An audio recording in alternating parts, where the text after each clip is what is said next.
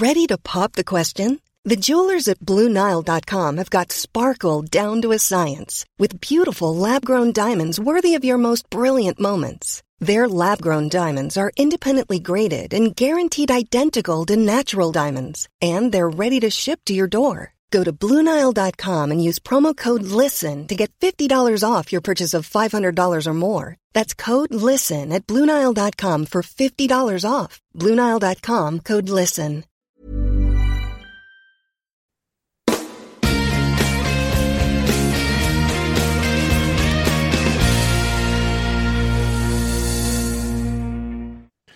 Hola, gracias por seguirnos acompañando en esta cara B. Y eh, habíamos hecho la introducción del siguiente tema, pero justo en la pausa nos acaba de llamar nuestra amiga Sara Robisco. Hola Sara, ¿qué tal? ¿Cómo estás? Hola. Que mm, tiene mucha experiencia propia, personal en sus carnes de estos temas de los que hemos estado hablando y quería pues intervenir para eh, hacernos algunas explicaciones sobre esto del glucagón que, que, tú conoces bien, ¿no? Cómo funciona. Entonces, Sí. vamos a hacer un, un breve interludio antes de proseguir al siguiente tema y vamos a retomar con Sara eh, lo que estábamos hablando sobre esta, este fármaco. Sí, el fármaco de que, de que hemos hablado, el Ozempic, este fármaco es una hormona similar en estructura al glucagón, pero no tiene nada que ver con su funcionamiento ni actúa igual. Esta hormona, eh, esta proteína se, se genera en el, en el intestino, ¿vale? Y lo que hace es que, digamos que es un mecanismo como que llama al páncreas, eh, llama a la puerta y dice, toc, toc, oye, empieza a producir que tienes aquí trabajo. Y lo que fomenta es que el páncreas produzca insulina. Digamos que es un activador de la producción. Que el glucagón en sí hace todo el efecto contrario. El glucagón se segrega en nuestro hígado y se produce, todos eh, tenemos ese mecanismo, se produce cuando a nosotros nos da una hipoglucemia, una bajada de azúcar, eh, nuestro cuerpo segrega corriendo glucagón Mm. y el hígado empieza a, a generar azúcares. Empieza a exprimir, eh, sabes que el hígado almacena azúcar, se empieza a exprimir para soltar ese azúcar almacenado. Toda esa, entonces, lo que, lo que es el glucagón no tiene, no es bueno, esto es una, esto es un inyectable de glucagón. No- Nos lo está este- enseñando Sara ahora mismo en la cámara. sí, os lo enseño a la la cajita cámara. anaranjada. Es una cajita naranja. ¿Qué se hace cuando una persona tiene una, una baja, una hipoglucemia, una bajada de azúcar muy grave que le hace perder el conocimiento? Se abre la cajita y se, se mezcla con suero ese glucagón en polvo y se inyecta. Esto no es azúcar. Eh, lo que hace es que tu cuerpo genera, mete azúcar, eh, glucosa en sangre a saco y te levanta. Y te saca de la hipoglucemia. Mientras que el Ozempic hace lo contrario, fomenta que eh, tu cuerpo cuando comes eh, o cuando, cuando necesita, fomenta que tu cuerpo segregue más insulina. Por eso te baja y te regula los niveles de glucosa en sangre. Porque las personas diabéticas tipo 2, aunque su páncreas sigue produciendo insulina, ya le cuesta, le cuesta soltar, ¿eh? Digamos que es como las esponjitas, una esponja, cuando una esponja está llena de agua, pues apretas un poquito y suelta mucha agua. En una persona diabética tipo 2, es como que ya la hemos exprimido mucho y cuesta. Hay que exprimir mucho para que saque esa insulina, ¿no? Para que la esponja suelte ese agua. Entonces, lo que hacen estos medicamentos es que la ayu- ayudan a que pueda segregar esa insulina que necesita. Porque no solo necesitamos insulina para comer, la necesitamos en muchos momentos en los que eh, nuestra glucosa sube, cuando estamos estresados, cuando tenemos, hay hor- hormonas antagonistas de la insulina que, que suben, aumentan los niveles de glucosa, pues todo eso mm, tenemos que regularlo por el mecanismo de insulina. Y sí, beneficia solo a los pacientes de tipo 2. A los tipo 1 que no tenemos el mecanismo que no somos capaces de producir insulina, no nos beneficia porque no, no, no tenemos nada que exprimir. Ujú. Pues Y muy- ya con eso acabo. Pues muy bien, Sara. Muchas gracias por estas aclaraciones. Muy útil. Gracias por conectarte. Nada, Y nada, venga, un un, placer abrazo. y la gracias próxima. por... Chao. Hasta luego. Chao, chao. Chao, chao. Muy bien, estupendo. Venga, pues seguimos entonces al- a, lo siguiente, ¿no? Que es el tema que nos había adelantado Alberto justo antes de la pausa.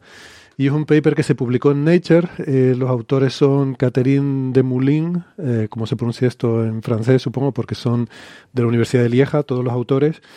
Eh, la, la, última autora, que creo que es la más conocida, es Emmanuel Javox, supongo que será algo así. Javox, Javox. No sé. no sé de francés, debería aprender idiomas yo. Y, mm, no, es tan difícil. La, última es Javot y la primera supongo que será de Moulin de Moulin porque no lleva E final. Si no sería de Moulin, pero con sin E final de Moulin. Como, de Moulin Rouge. Sí, exacto, Pensamos lo mismo. Que mm, es más conocida ¿no? en el ámbito de la astrobiología y el estudio de, la vida temprana en la Tierra. Y mm, bueno, pues nada, cuéntanos, Alberto, porque esto va de, un tema quizás del, de la primera gran catástrofe climática de este planeta, que fue cuando unas criaturas pusieron la atmósfera perdida de oxígeno, ¿no? Y lo, envenenaron toda la atmósfera con oxígeno. Exacto, efectivamente. Yo, creo que hemos hablado en Coffee Break más de una vez de, este evento que se suele, se suele llamar la gran oxigenación o, la gran oxidación a veces. Eh, y, yo, estudiando este artículo, he descubierto que la ciencia relacionada con esto es relativamente reciente, en el sentido de que la prueba importante de la gran oxigenación, que es, eh, bueno, ahora a lo mejor lo cuento, a lo mejor no, que es el fraccionamiento de los isótopos de azufre, es del año 2000. Por lo tanto, eh, se, ha desarrollado de forma muy rápida en los últimos 20 años y sigue desarrollándose en la actualidad. Entonces, por poner a los oyentes en, contexto, eh, a día de hoy sabemos que hay un montón de seres vivos que producen oxígeno y que eso hace que la atmósfera de la Tierra y en realidad la superficie de la Tierra en general tenga una química muy particular es el tipo de química que tratamos de buscar cuando queremos buscar biomarcadores en otros, en otros eh, mundos, ¿no? En, exoplanetas. Una, por ejemplo, tiene grandes cantidades de oxígeno molecular que no es habitual porque el oxígeno molecular es muy reactivo y suele reaccionar con cosas y desaparece y se convierte en óxidos de cosas, ¿no? Eh, entonces, a día de hoy hay muchos seres vivos que producen eso. Eh, plantas, sobre todo, y, cianobacterias en la superficie del mar y otro tipo, y otro tipo de algas en la superficie del mar. Entonces, la pregunta es, ¿cómo llegamos a este punto? Es decir, eh, ¿la Tierra tuvo oxígeno siempre o no tuvo oxígeno siempre? La, el modelo que se tenía tradicionalmente es que la Tierra inicialmente tenía una atmósfera con muy poco oxígeno, extremadamente poco. Se hablaba de una atmósfera reductora, por lo tanto, una atmósfera que era pobre en cosas oxidadas y eh, rica en cosas con hidrógeno, digamos, una atmósfera que, tendría metano, que tendría hidrógeno. A día de hoy ese paradigma se ha moderado un poco y se habla de lo que, la atmósfera primigenia de la Tierra era levemente reductora, pues tenía una gran cantidad de dióxido de carbono, probablemente. O de lo contrario, no se entiende la presencia de agua líquida en una época muy temprana en la que el Sol no producía tanto calor como en la actualidad. Te hace falta ese dióxido de carbono para calentar la, Tierra primitiva. La, paradoja del Sol joven se llamaba, del Sol débil. se llamaba Efectivamente, la paradoja del Sol débil. Entonces, la cosa es, ¿cuándo se produjo la transición? ¿En qué momento se produjo la transición de esa atmósfera primitiva a una atmósfera más parecida a la que tenemos ahora? Y a día de hoy ya sabemos que esa transición ha sido extremadamente compleja, que han pasado un montón de cosas. O sea, si alguien se quedó con que ocurrió la gran oxigenación y a partir de ahí ya había oxígeno en la Tierra, eso no es lo que sucedió, ¿vale? La, la gran oxigenación es un evento que ocurrió hace 2.400 millones de años, eso es muchísimo tiempo, o sea, para que, para que los oyentes tengan algunos hitos kilométricos en su cabeza, los animales más antiguos es hace 600 millones de años, es la, fauna de Diacara. Eh, los dinosaurios es hace 235 millones de años. Estamos hablando de 10 veces más antiguo, ¿no? Hace 2.400 millones de años se produce ese evento que se llama la gran oxigenación y que en realidad eh, no, es, no tiene por qué ser tan grande. O sea, posiblemente en la gran oxigenación había una centésima parte del oxígeno que a día de hoy en la atmósfera o a lo mejor menos. La, la gran oxigenación se, se marca porque desaparecen las señales de rayos ultravioleta a nivel de superficie de la Tierra. Y por lo tanto se ha creado algo similar a la actual capa de ozono que bloquea que bloquea los rayos ultravioleta en la alta atmósfera, ¿vale? Y para eso no hacen falta cantidades gigantescas de oxígeno. Le hace falta una cierta cantidad, pero me parece que basta con eh, como con una millonésima parte de lo que a día de hoy hay. O sea que no es, no, no hace falta gigantescas cantidades de oxígeno para eso. Vale. Entonces, ese evento sucede hace 2.400 millones de años, que Héctor me ha dicho que no, que no quiere que me extienda, así que voy a intentar no, no enrollarme demasiado. Ese evento ocurre hace 2.400 millones de años. Interpretación naif de la gran oxigenación. Bueno, pues si empezó a haber suficiente oxígeno como para crear la capa de ozono, es que la fotosíntesis productora de oxígeno ocurrió ahí. Debió de ocurrir hace 2.400 y poquito millones de años y eh, a partir de ahí pues creció el oxígeno y se acabó. Bueno, pues en los últimos 10 años, sobre todo, cada vez se están acumulando más evidencias en la dirección de que eso probablemente no es verdad. Se están encontrando evidencias en eh, rocas bastante anteriores a la gran oxigenación de presencia de oxígeno en esas rocas, presencia de oxígeno en ciertas cantidades. Eh, esas rocas siguen teniendo la marca de los rayos ultravioleta, con lo que no había capa de ozono, pero sí había cantidades de oxígeno suficientes. Entonces, se está migrando de un modelo en el que el oxígeno irrumpe de repente y produce esta especie como de gran extinción, un evento muy, muy marcado, a el oxígeno fue irrumpiendo poco a poco, hubo episodios que estamos empezando a conocer y que conocemos mal a día de hoy, no, no se entienden particularmente bien, y esos episodios culminaron en la gran oxigenación. Y es más, la gente que estudia periodos posteriores sabe que luego el oxígeno decreció y que hubo periodos de anoxia después de la gran oxigenación. O sea que la historia del oxígeno en la Tierra es muy compleja, ¿vale? Eh, pero la pregunta a la que, vamos a intentar abordar hoy es cuándo apareció la fotosíntesis productora de oxígeno. Eh, vamos a recordar, aunque no es el tema de hoy, que la fotosíntesis productora de oxígeno no es la única que hay. Hay como, eh, me lo supe en un momento dado, yo creo que son cinco o seis fotosíntesis diferentes, ¿vale? Y según, según las enzimas que participan, según qué, según qué fotosistemas hay presentes y cuáles no, y de ellas solo una produce oxígeno y es la única, de hecho, que produce gases. Las demás, eh, todas producen reacciones químicas que producen cambios químicos en sustratos líquidos o sólidos. Eh, y de hecho, el hecho de que la, fotosíntesis del oxígeno produzca gases te permite identificarla en algunas rocas, ¿vale? Porque hay, hay rocas que se llaman estromatolitos, que consisten en capas de bacterias que, que, hacen la fotosíntesis que eventualmente son cubiertas por otra capa de bacterias, la capa de abajo se muere y la de arriba sigue haciendo la fotosíntesis. Se crea otra capa, la capa de abajo se muere y sigue, y se crea esta especie como de roca hecha por, hecha por capas, como si fuera una lasaña, ¿vale? Eh, entonces, en esos estomatrolitos, esos, esas rocas se producen en todo tipo de fotosíntesis, no necesariamente la, la que produce oxígeno. Pero si encuentras una de estas rocas que tiene como burbujitas en su interior, eso es señal de que esas bacterias eran productoras de oxígeno, porque es la única fotosíntesis conocida que produce algún tipo de gas. O sea que, fijaos eh, hasta qué punto se puede hilar fino ¿no? en, todo esto. Entonces, yendo al tema, que es cuándo apareció esta fotosíntesis productora de oxígeno. Eh, hay tres maneras de intentar eh, responder a esta pregunta.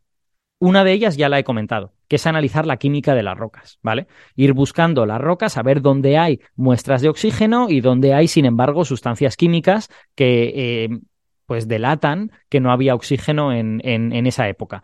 Por ejemplo, el hierro se oxida muy fácilmente. El hierro es muy fácilmente oxidable. Si tú encuentras óxidos de hierro en una, en una roca, es probable que hubiera cierta cantidad de oxígeno en el entorno donde esa roca se formó. Por eso interesan sobre todo, por cierto, rocas sedimentarias. Claro, las rocas magmáticas que salen de dentro de la Tierra te están hablando no de la superficie, sino de otras cosas. Y las rocas metamórficas son rocas que han sido modificadas en el interior de la Tierra y que no te ayudan tanto. Te interesan rocas sedimentarias, ¿vale? Entonces, si eh, tú en tus rocas sedimentarias encuentras pirita, que es sulfuro de hierro, eso ya te señala que ahí no había mucho oxígeno. Si el hierro ha querido juntarse con el azufre en lugar de juntarse con el oxígeno, es que oxígeno no había mucho. Entonces, tú puedes mirar la química de las rocas y ver cuándo empezó a haber oxígeno. Y este tipo de pruebas son las que nos han dado esta, este marco que acabo de describir, con una gran oxigenación, o no tan grande, pero suficientemente grande, hace 2.400 millones de años, y con periodos como de preoxigenación antes que todavía no entendemos eh, completamente bien.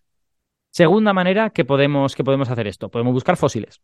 Podemos directamente mirar, oye, vamos a tratar de encontrar fósiles de organismos productores de oxígeno, que los primeros debían de ser muy parecidos a las cianobacterias actuales. Por lo tanto, vamos a intentar encontrar fósiles de cianobacterias.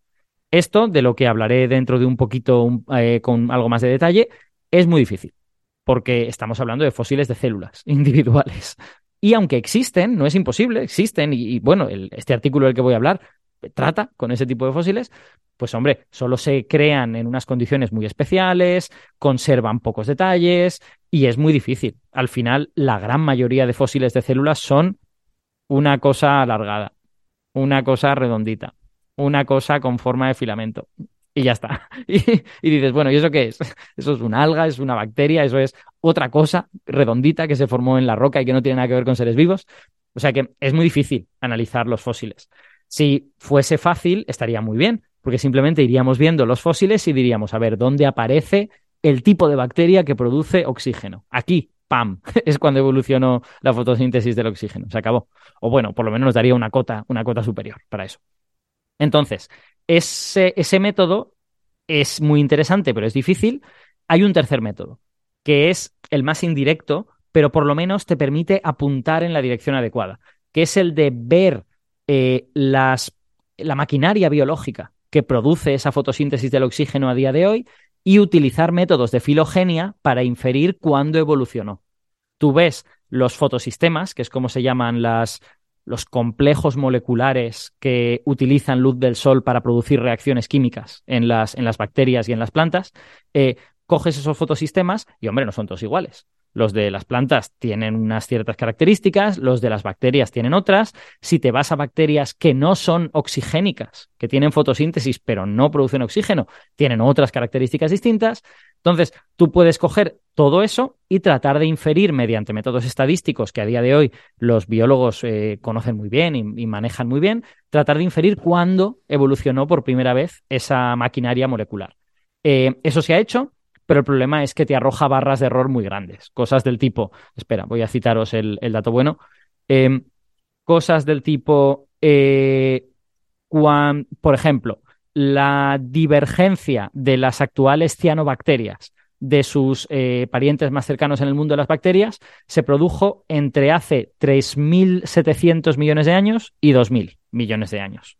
Es un margen muy amplio, es un margen tan amplio que casi no te da nada de información. De hecho, la gente discute en la comunidad si la evolución de las cianobacterias actuales es antes o después de la gran oxigenación.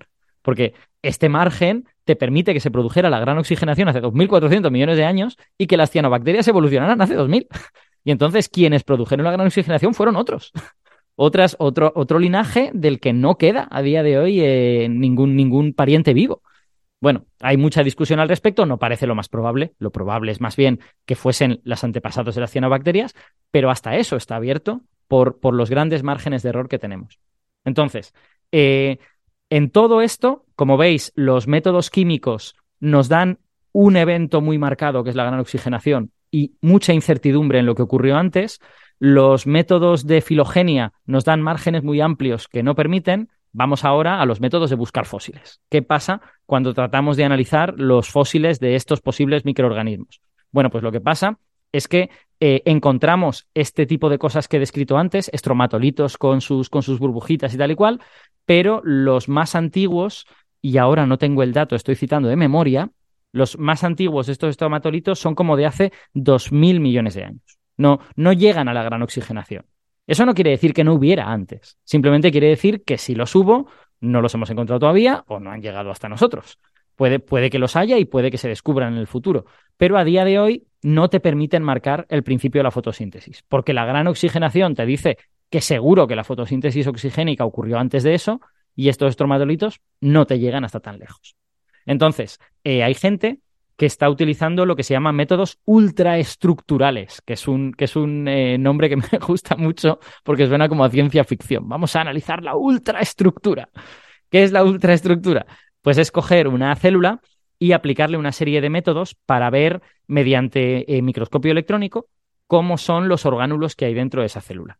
Em, eso se hace con seres vivos. Eh, bueno, ya no están vivos cuando se les aplica el, microscopio electrónico, pero básicamente se hace metiéndolos en alguna especie de resina que deje todo paralizado y cortando la célula en rodajas muy, muy pequeñitas.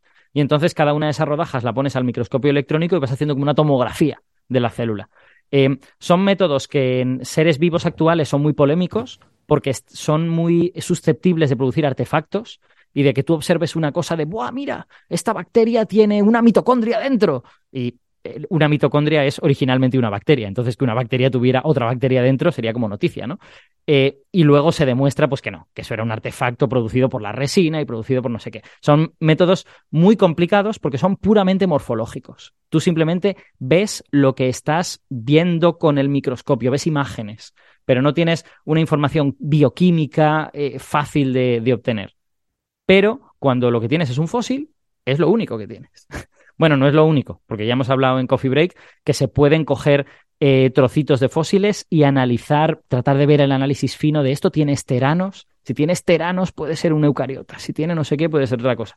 Pero son de nuevo métodos difíciles. Entonces, lo que esta gente ha hecho es coger una serie de fósiles que son posibles cianobacterias antiguas y tratar de encontrar en ellos señales de la fotosíntesis oxigénica en su ultraestructura, es decir, en el interior de la célula.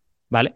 Eh, ¿Qué es lo que han buscado exactamente? Bueno, pues eh, esto ya es blanco y en botella para los que conozcan un poquito de fotosíntesis, que es que eh, las plantas son seres eucariotas, tienen células muy grandes, y la fotosíntesis la producen bacterias que en algún momento el alga primordial se comió a esa bacteria y la incorporó como si fuera una especie de orgánulo, ¿vale? Esos orgánulos se llaman cloroplastos o plástidos, ¿vale?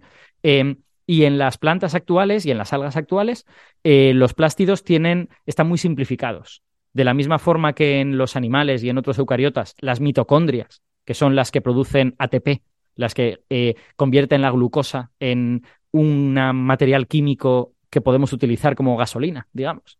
Eh, de la misma forma que las mitocondrias están muy simplificadas, y aunque siguen teniendo ADN, conservan ADN las mitocondrias porque, tienen su herencia de yo fui una bacteria en un momento dado, eh, eh, tiene una estructura muy, muy simplificada. Pues los plástidos igual. Los plástidos están extremadamente simplificados y muy adaptados a yo me he convertido en un orgánulo que hace la fotosíntesis. Y el resto de cosas ya lo hará el resto de la célula de la planta que ya tiene sus recursos para eso.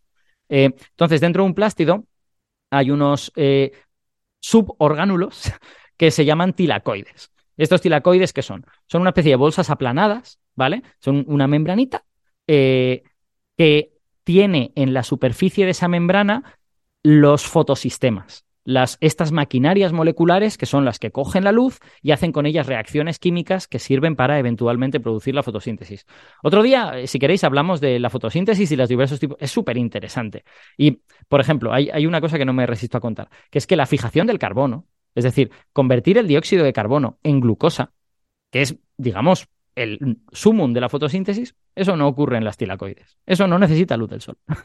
eso se hace con el ciclo de Calvin, que es otra cosa, ¿vale? Pero lo que pasa es que utiliza la energía que han sacado estos fotosistemas, digamos. Pero curiosamente, ese paso en particular no utiliza directamente la luz del sol, utiliza de forma indirecta. Bueno, la cuestión, en estas tilacoides son unas, son unas eh, saquitos que están dentro de los plástidos, están, son bastante aplastados en general, y en la superficie tienen todos estos fotosistemas, toda esta maquinaria, que es la que coge luz del sol y genera una serie de reacciones químicas, entre ellas separar el agua, ¿vale? Entre ellas coger el agua y producir protones y oxígeno, y el oxígeno lo tiras, ¿vale? Que es lo que, es lo que produce el oxígeno en todo ello.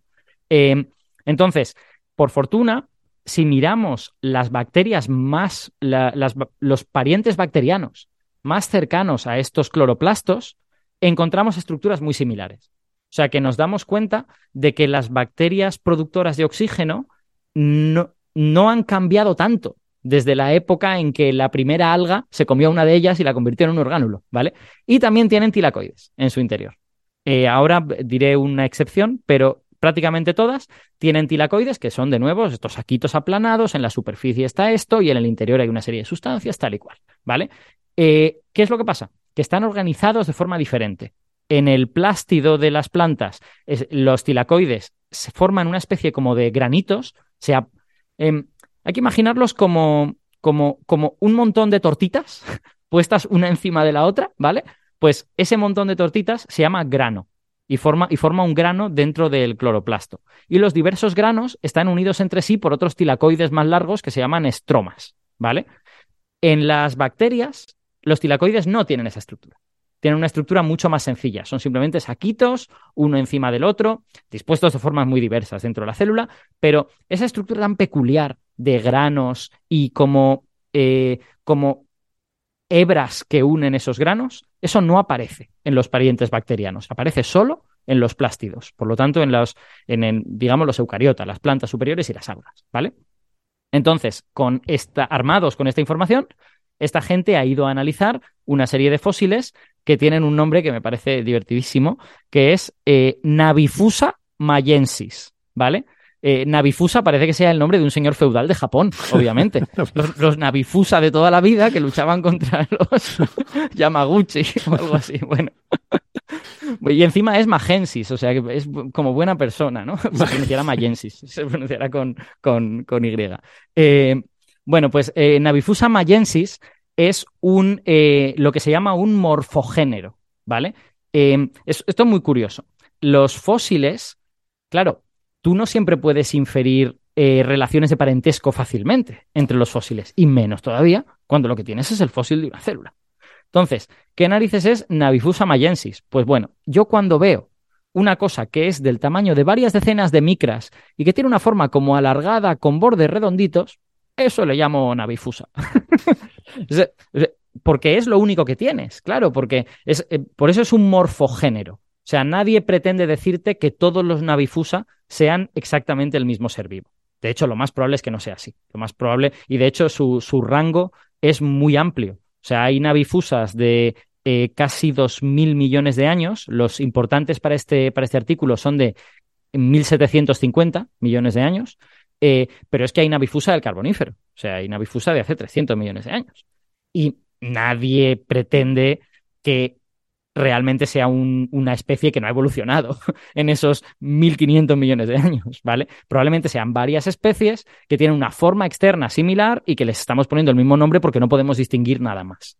Entonces, en este artículo hacen un, un esfuerzo pedagógico, yo creo, bastante interesante, enseñándonos algunos navifusa y que veamos que por dentro como que no tienen estructura, es como si fueran bolsas vacías o esa estructura se ha perdido en el proceso de fosilización, no estamos muy seguros de, cuál es la razón, pero los que ellos analizan sí que tienen cosas dentro. Los que ellos analizan, aquí te enseñan sus cortes, que con un fósil son más fáciles de hacer que con un ser vivo. El ser vivo ya os he dicho que hay como que meterlo en una resina y luego hacer unas cortaditas. Bueno, pues estos fósiles son fósiles muy aplanados y basta con como coger la lámina de roca en donde está este fósil y ya está, ya tienes tu, ya tienes tu eh, rebanadita hecha, ¿no?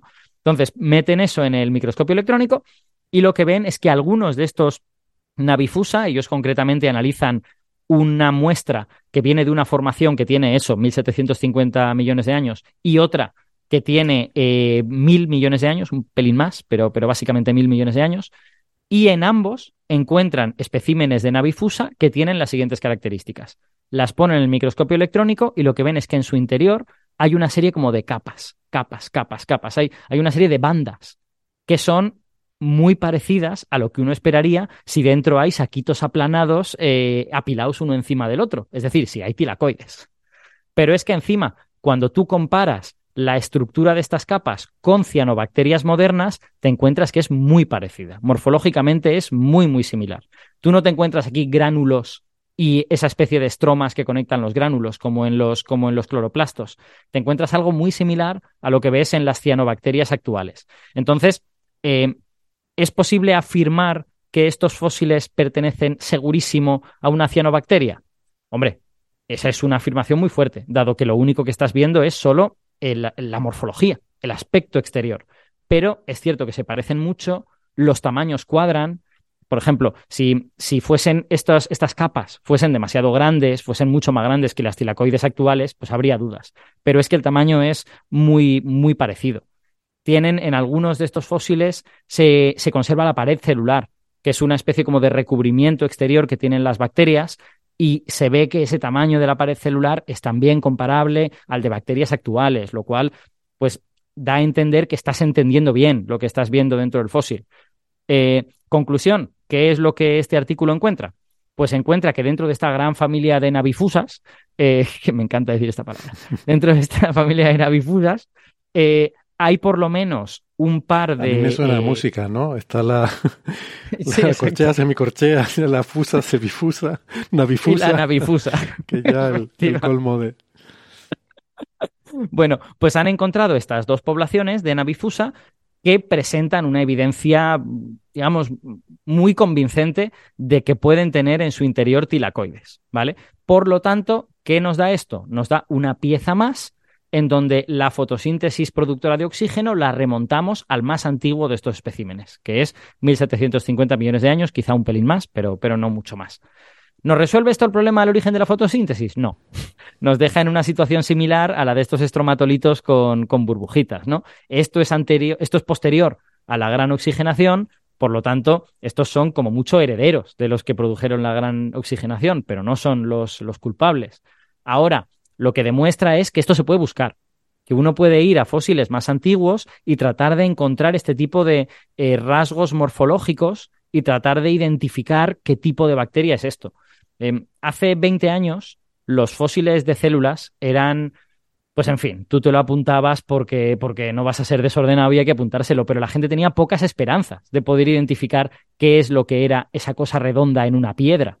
A día de hoy estamos empezando a desarrollar técnicas que nos permiten tratar de identificar esas cosas redondas, ¿no? Esta es una de ellas. Miramos con un microscopio electrónico, tratamos de encontrar estructuras que nos resulten conocidas. Otra es la que hemos comentado alguna vez. Analicemos la química de las sustancias pétreas que forman ese fósil y tratemos de ver si puede ser, eh, digamos, una consecuencia de sustancias orgánicas que conocemos.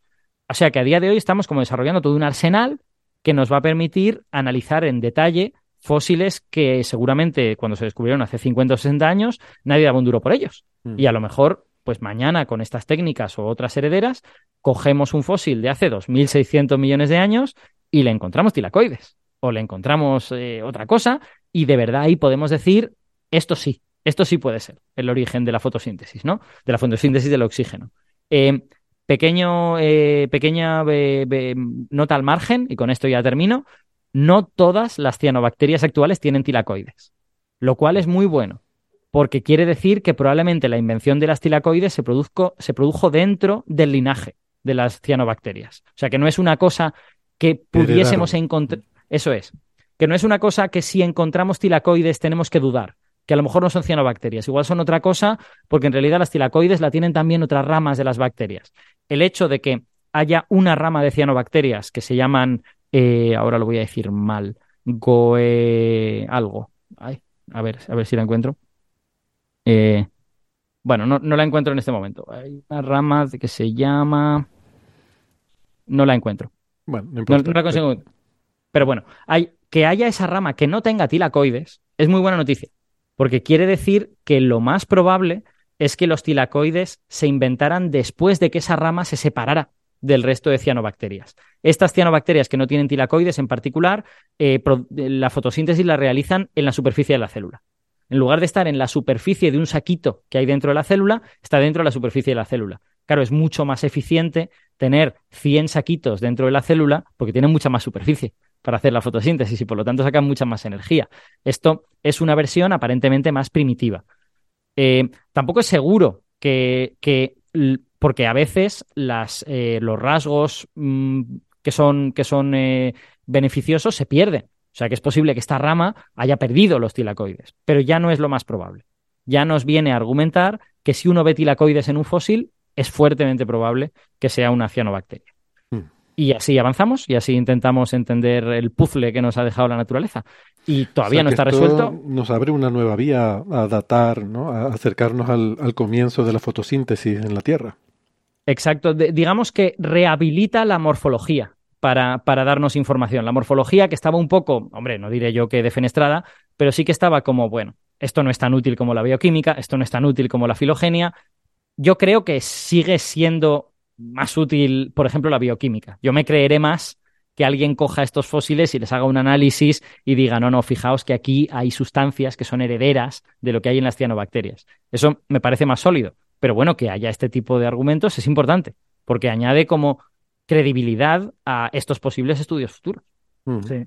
Claro, los biomorfos siempre han sido muy criticados, sobre todo acordaros del famoso eh, biomorfo que se encontró en, un meteorito marciano, el ALH, no sé cuánto, no sé, 84.000 o uno o algo por el estilo. Sí, de la Antártida. Eh, sí, que claro, eh, en laboratorio químico se puede, con reacciones completamente eh, abiótica, sin nada de vida, eh, construir eh, como cavidades en ciertas sustancias que después se fosilizan y acaban dando lugar a, esas estructuras biomorfas parecidas a las de aquí. Claro, encontrar reacciones químicas que también den una estructura estratificada en capas que apunte a algo parecido a los tilacoides, pues lo mismo también, no lo sé. A mí este tipo de artículos siempre me generan muchísimas dudas y hay que cogerlo con mucho cuidado.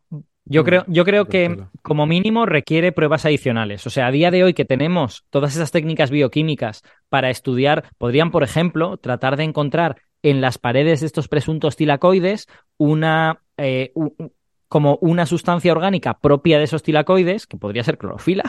Bueno, probablemente bacterioclorofila, que es la que tienen las bacterias, pero petrificada, ¿no? Con, los, con las reacciones químicas adecuadas para, para que se haya formado un fósil, y eso añadiría como credibilidad a esto pero efectivamente hay problemas.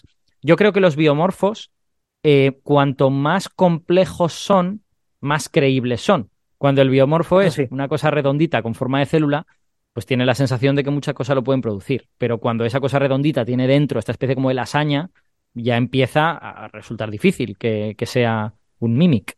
Hmm. Bien, bien. Pero, pero vamos, es, eh, ya os digo, es un, es una ciencia que se está desplegando delante de nuestros ojos. Está, es ciencia del siglo XXI, está ocurriendo ahora mismo y hace 10 años te habrían, nos habrían dicho que el, eh, la gran oxigenación era el evento, era cuando apareció el oxígeno. A día de hoy ya tenemos dudas. a día de hoy ya tenemos que. Recuerdo que lo aprendí así, efectivamente, como la cosa que. Sí, sí, bueno, las cosas cambian, evolucionan. Oye, lo que me ha dejado fascinado es la, el dominio de Aparici de, de las lenguas, ¿no? De los idiomas. pues, ¿Cómo, ¿Cómo, decías que se, se llamaba la, la, autora del trabajo? Bueno, la, la última, ¿no? La, era Emanuel, que decía Jabot. Emanuel Jabot. Jabot. Sí. a mí me gusta el francés. ¿eh? Yo estuve tres meses en Francia y me, me, quedé un poco como con la cosita de aprender un poco de francés.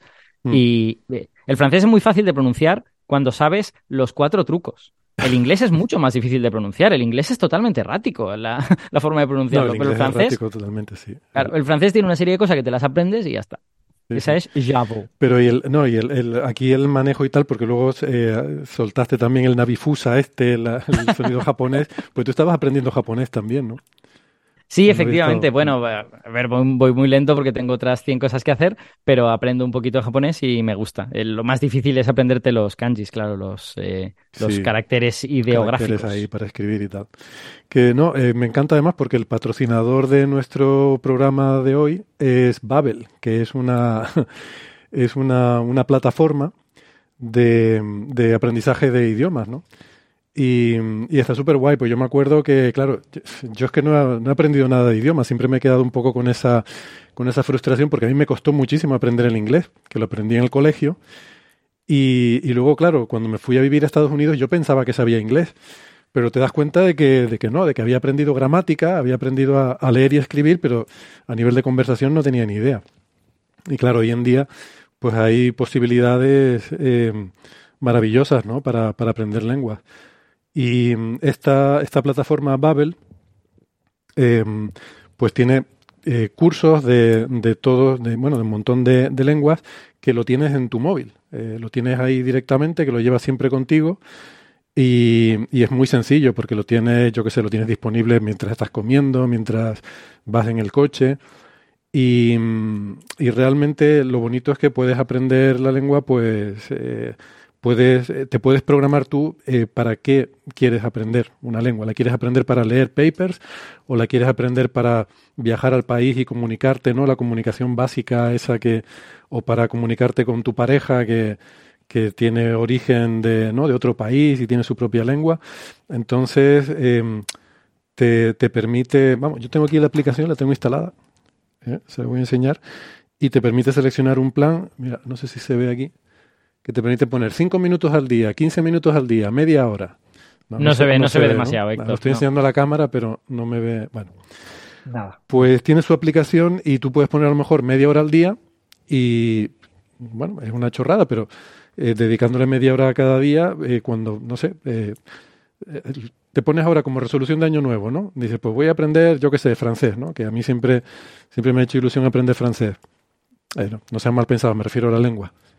Bueno, A ver, da igual, que quieres aprender eh, lo que sea, ¿no? Y cuando pasa un año te, vienes a dar cuenta y resulta que pues por lo menos sabes cosas básicas, que puedes eh, comunicarte, ¿no? Eh, vas a un país y te comunicas. Y bueno, la cuestión, lo que les quería comentar es que tienen una oferta para los oyentes de Coffee Break, ¿vale? Hay un código, que el código es Coffee Break, todo junto y mayúscula, que si ustedes van a la web de Babel, la ponen allí, pues claro, esto es un poco Catch 22, ¿no?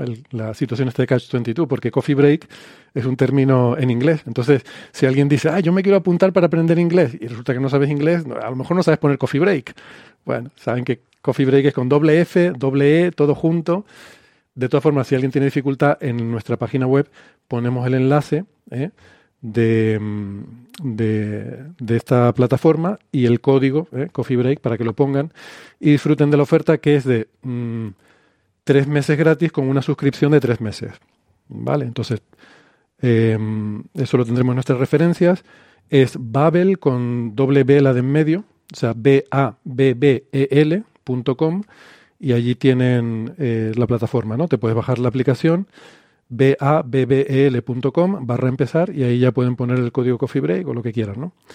Así que nada, les invito a que lo prueben, que es una forma de, de empezar a aprender idiomas y que, que la verdad que funciona muy bien porque como digo, te lo puedes planificar tú según tus eh, posibilidades, dedicar el tiempo que necesites y, y, ya está. Bueno, yo no sé si yo, por ejemplo, muchas veces como solo, ¿no? no sé, en el almuerzo y tal, pues estás ahí aburrido, pues te puedes poner ahí, ¿no? Con los auriculares comiendo y estás aprendiendo un idioma.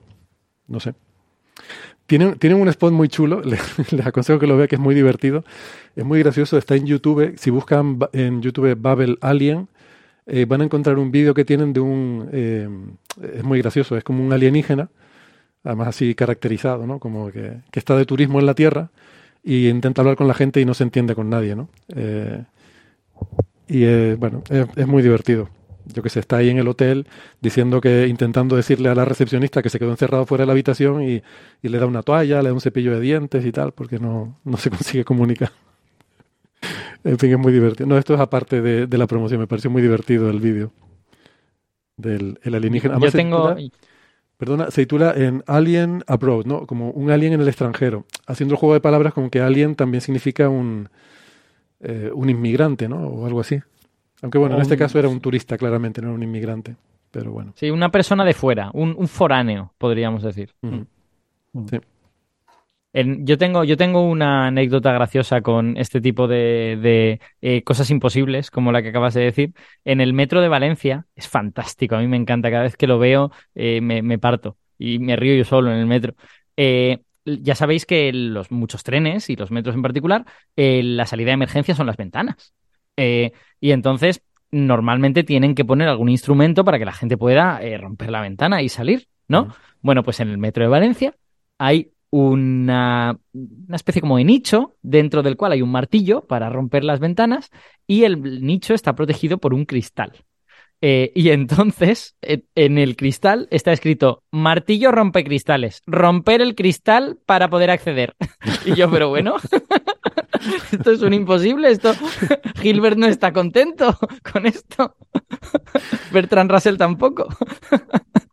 Esto es otra cosa de esas de Catch 22, ¿no? De Catch 22. ¿Cómo puedo romper la cosa donde está el martillo si está protegido por un cristal y el martillo rompe cristales? Sí, sí.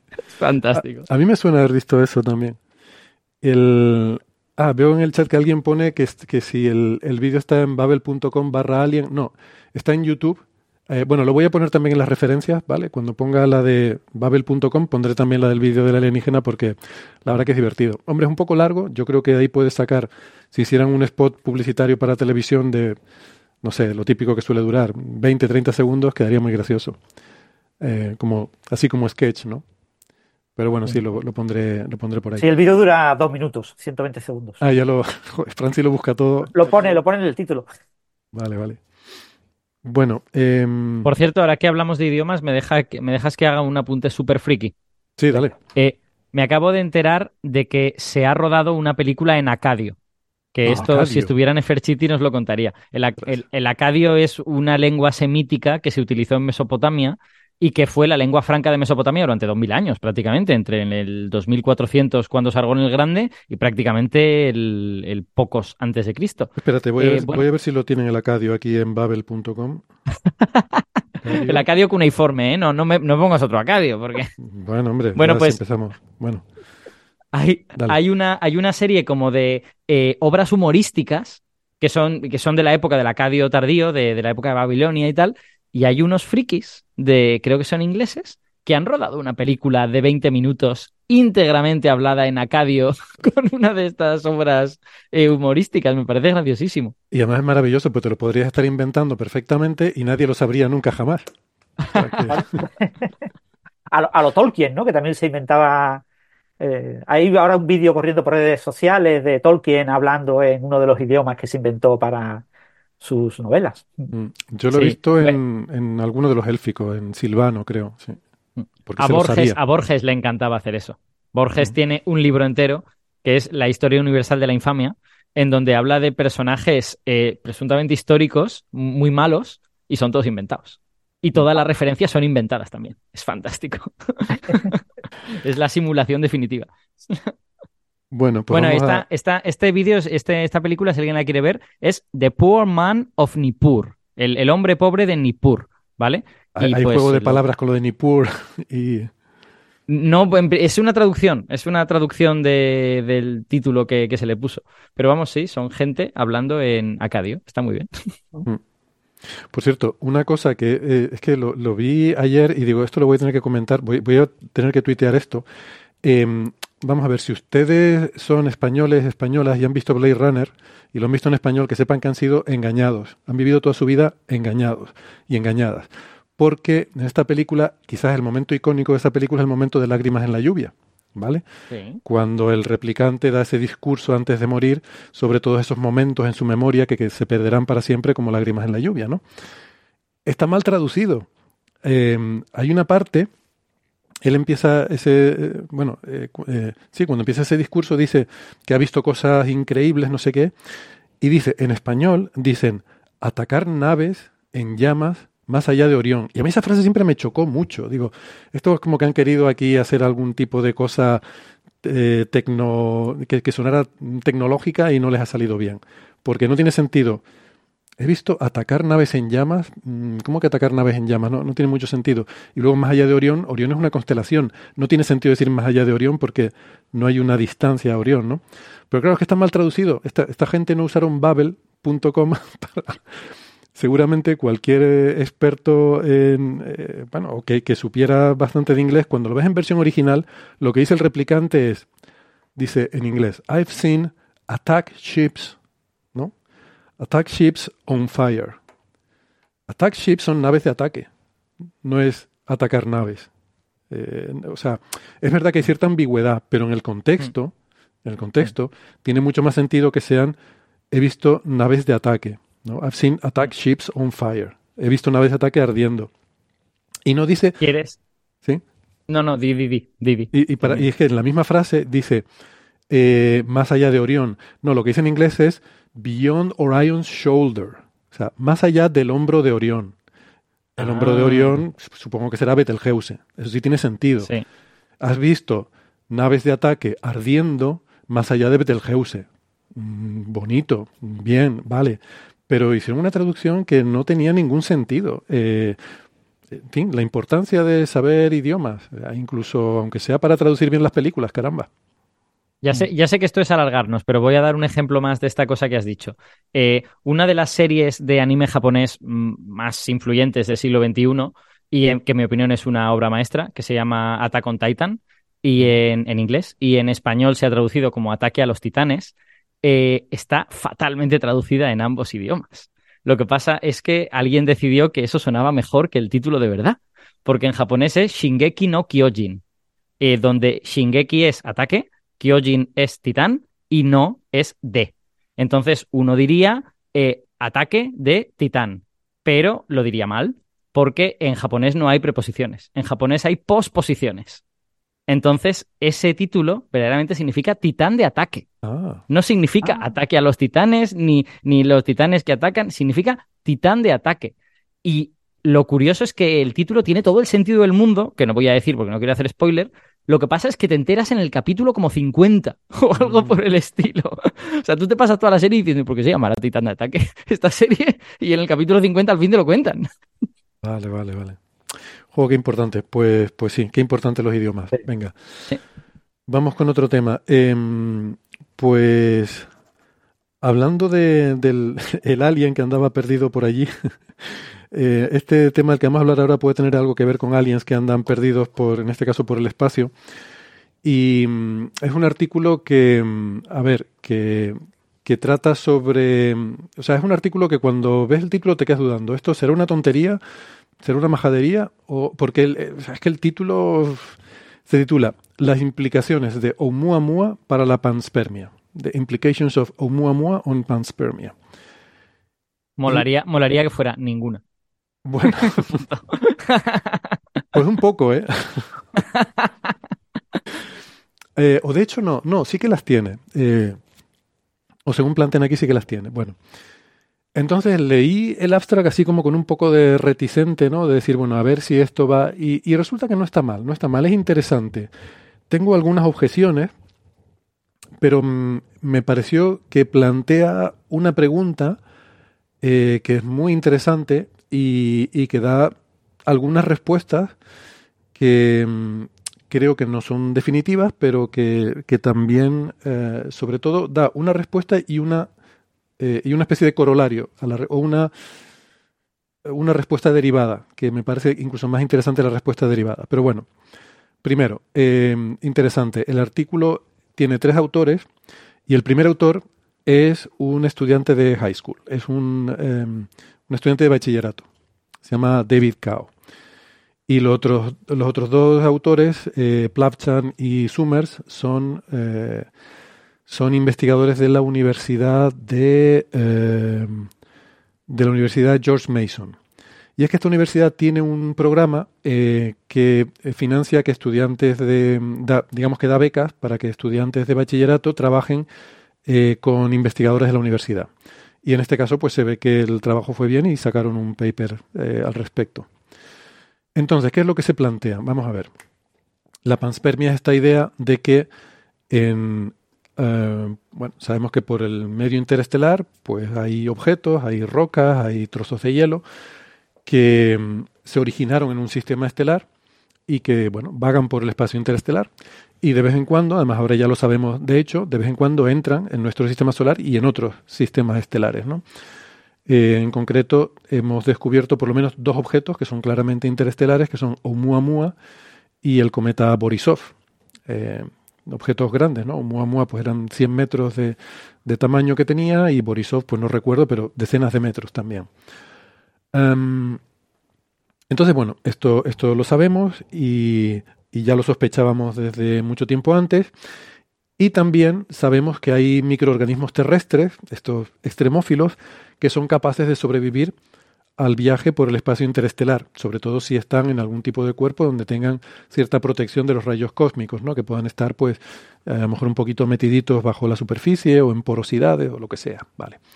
Entonces esto ha llevado desde hace mucho tiempo a sugerir la idea de que la vida puede transportarse de, un sistema estelar de origen y eh, llegar a otro sistema solar donde sea una semilla que dé lugar a, la, a, la, proliferación de vida en otro planeta, ¿no? en otro sistema estelar. Y esta es una idea que ha estado ahí durante mucho tiempo y, y se ha prestado también a diferentes niveles de, de, seriedad, ¿no? Entre, desde el ámbito científico al ámbito magufo, eh, se ha explorado en, de muchas maneras diferentes. Em, claro, a mí siempre me surge la duda a la hora de pensar en sobre todo desde el ámbito magufo, se suele plantear esta idea como una, un posible origen extraterrestre de la vida en la Tierra, que bueno, es posible, pero siempre hemos pensado que innecesario, porque sabemos que en la Tierra, en cuanto se dieron las condiciones para ello, prácticamente inmediatamente surgió la vida. Entonces, ¿es posible que la vida hubiera venido en una semilla? Bueno, sí, pero nunca he acabado de ver qué ventaja tiene eso respecto a asumir que se formó en la Tierra de forma natural. Eh, porque al fin y al cabo esa, vida que viene transportada a bordo de una roca, pues se habrá originado en algún sistema donde sí se formó de forma natural, ¿no? Entonces, bueno, aparte del atractivo eh, de, que puede tener en cuanto a una la narrativa que podamos imaginar de, que la vida tenga origen extraterrestre, mm, aparte de eso, pues no le veo un mérito o una que nos resuelva ningún problema esa hipótesis, ¿no? Pero bueno, lo cual no quiere decir que esté descartada. Entonces, estos autores aquí lo que se plantean es, bueno, pero ¿cuánto de probable es que eso ocurra? Ahora que sabemos tenemos un poquito de estadística de objetos interestelares, de cuánto de probable es que un objeto interestelar grande entre en nuestro sistema solar, cuánto de probable es que eso ocurra.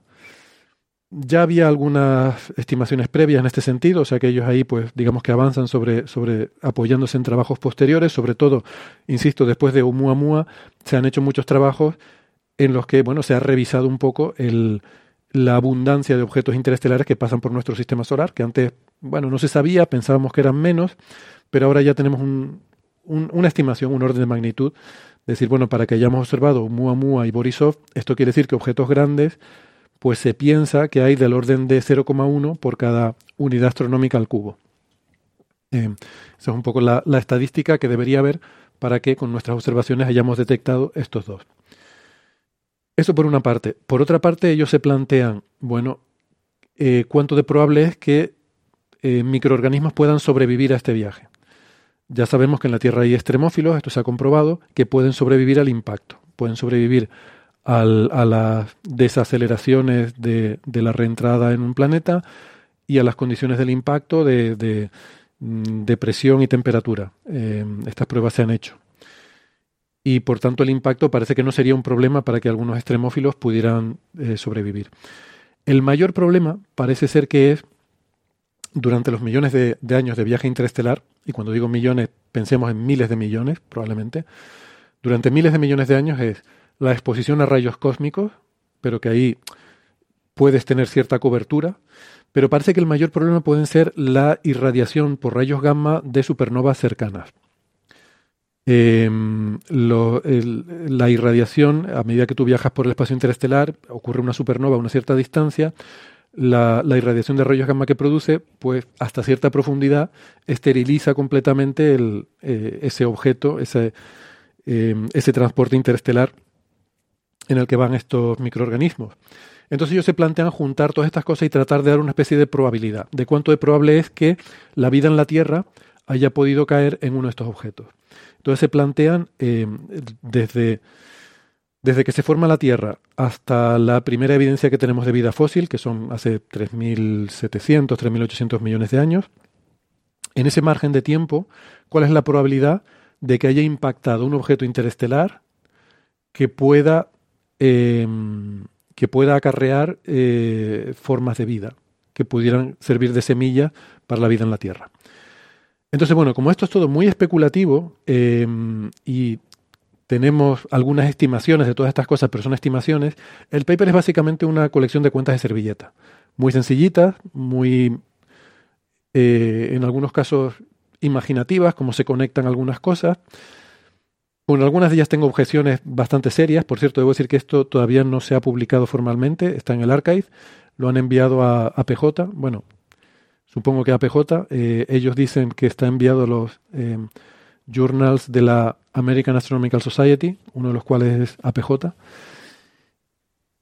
Y tiene pinta, ¿no? Por cómo está preparado el documento, que puede ser probablemente para APJ o, algún, alguna de sus publicaciones hermanas. Sí, eh, se cura, quiero decir, se curan en salud diciendo, como casi seguro nos lo van a rechazar la primera que lo hemos enviado, pues decimos que, bueno, lo enviaremos a, a otra, a otra, a otra, a ver si cuelan alguna, como son muchas.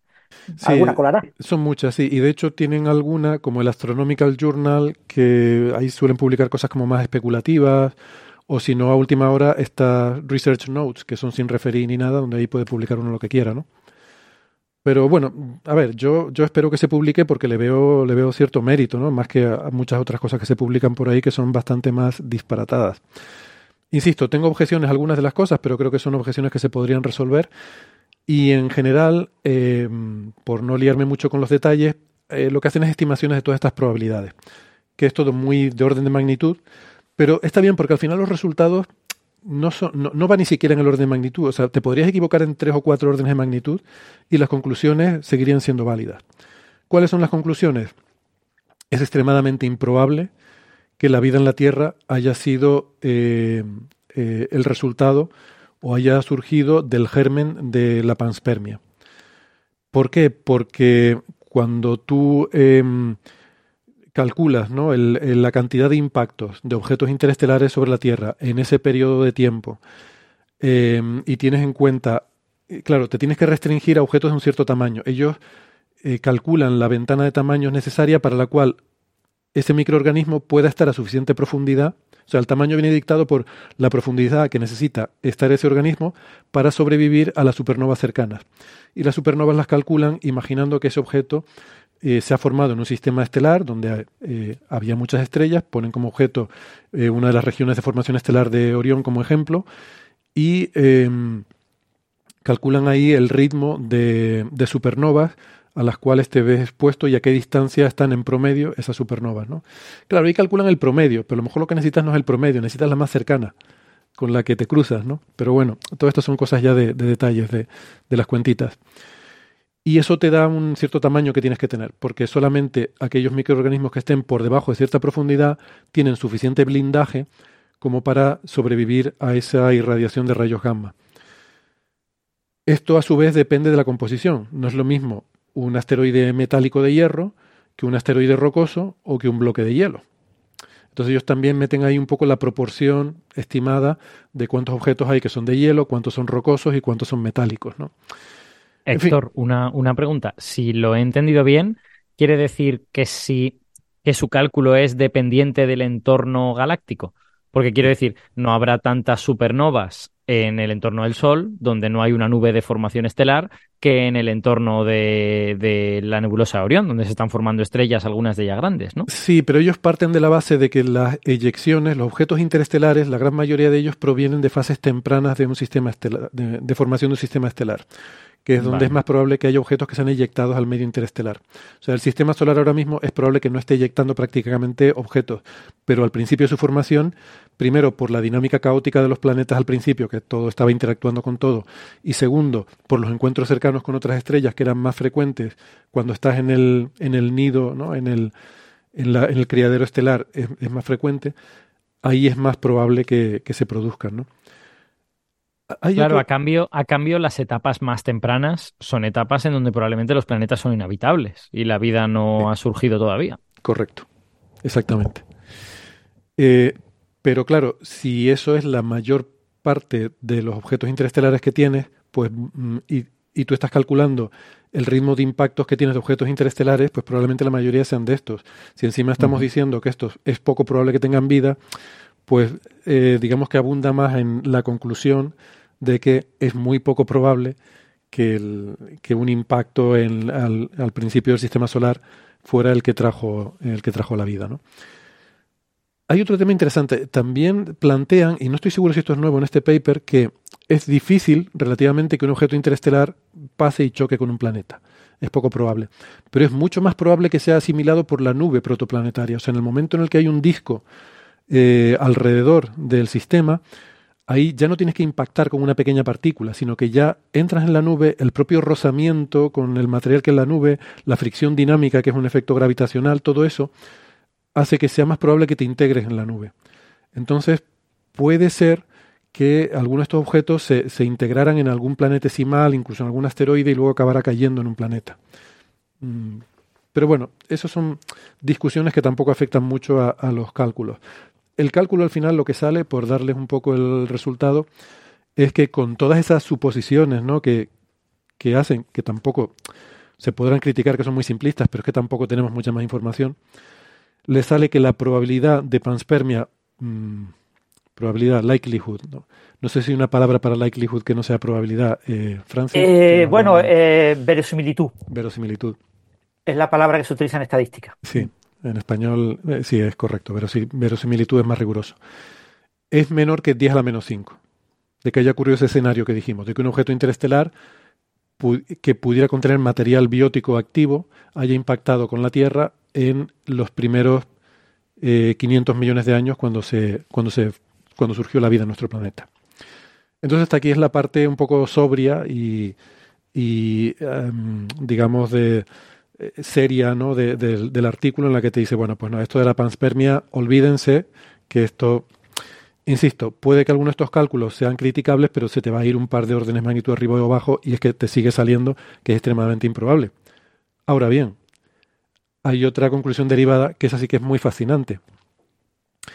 Eh, puesto que en la galaxia hay del orden de, se estima que hay del orden de 10 a la 9, del orden de mil millones de planetas en zona de habitabilidad, cuando tú aplicas esa misma probabilidad para la Tierra, eh, simplemente aplicándolo en general a este número tan grande de, de mil millones de planetas, pues te saldría que hay del orden de 10.000 planetas eh, habitables en la galaxia donde la panspermia puede haber hecho surgir la vida.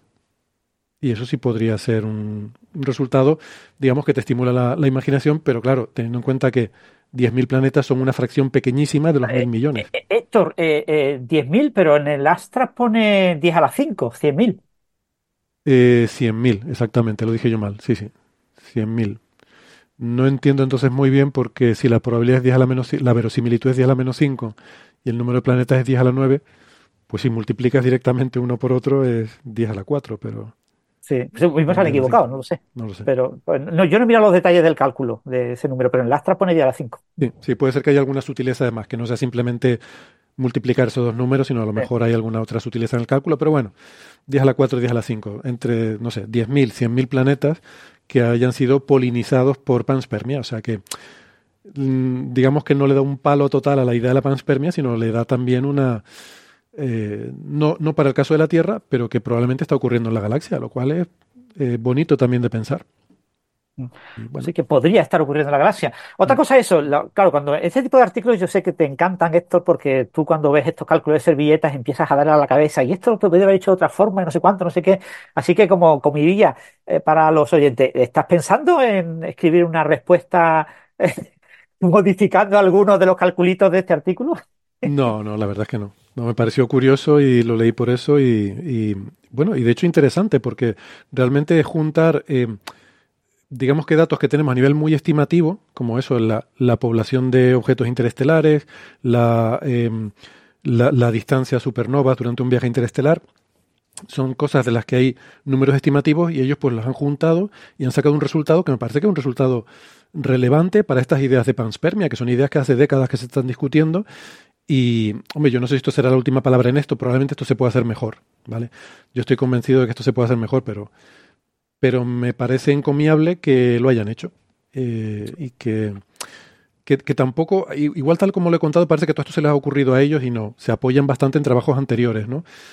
Pero creo que juntan varias cosas que les permite llegar a dos resultados mm, relevantes que es que probablemente la Tierra no fue poblada por panspermia, pero probablemente la panspermia sí está ocurriendo en la galaxia.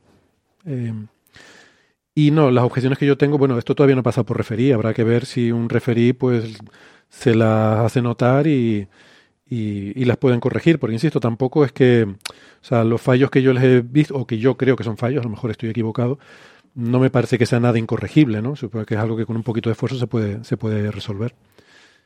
Bueno, yo creo que lo más relevante aquí es eso, que el primer autor es un chaval de educación secundaria que ha tenido esta beca para, para estudiar con estos investigadores y que, bueno, que es un trabajo, digamos, que hay que contextualizarlo ahí, ¿vale? Que no estamos hablando de un, equipo científico haciendo esto, sino que es un trabajo probablemente liderado por el propio chaval y con los otros dos como supervisores que le han ayudado a escribir el paper y poco más. Mm, bueno, no, yo, o sea, yo creo que probablemente el, chico ha hecho el trabajo, pero yo creo que los otros dos autores, eh, o sea, esto, este trabajo no es de no es de estudiante de instituto, o sea, esto no es un, no es un trabajo de, de beca de verano de un instituto, ¿no? Seguramente es alguien que eh, pues estos dos investigadores seguramente tenían ciertas ideas, pero no se habían puesto a hacer los cálculos y seguramente se los habrán asignado a, este chico para que, para que se ponga y, y, lo, lo, desarrolle, ¿no? Pero seguramente esto es un trabajo planteado por los investigadores de la universidad, porque, bueno, requiere cierto conocimiento. Mm. Mm.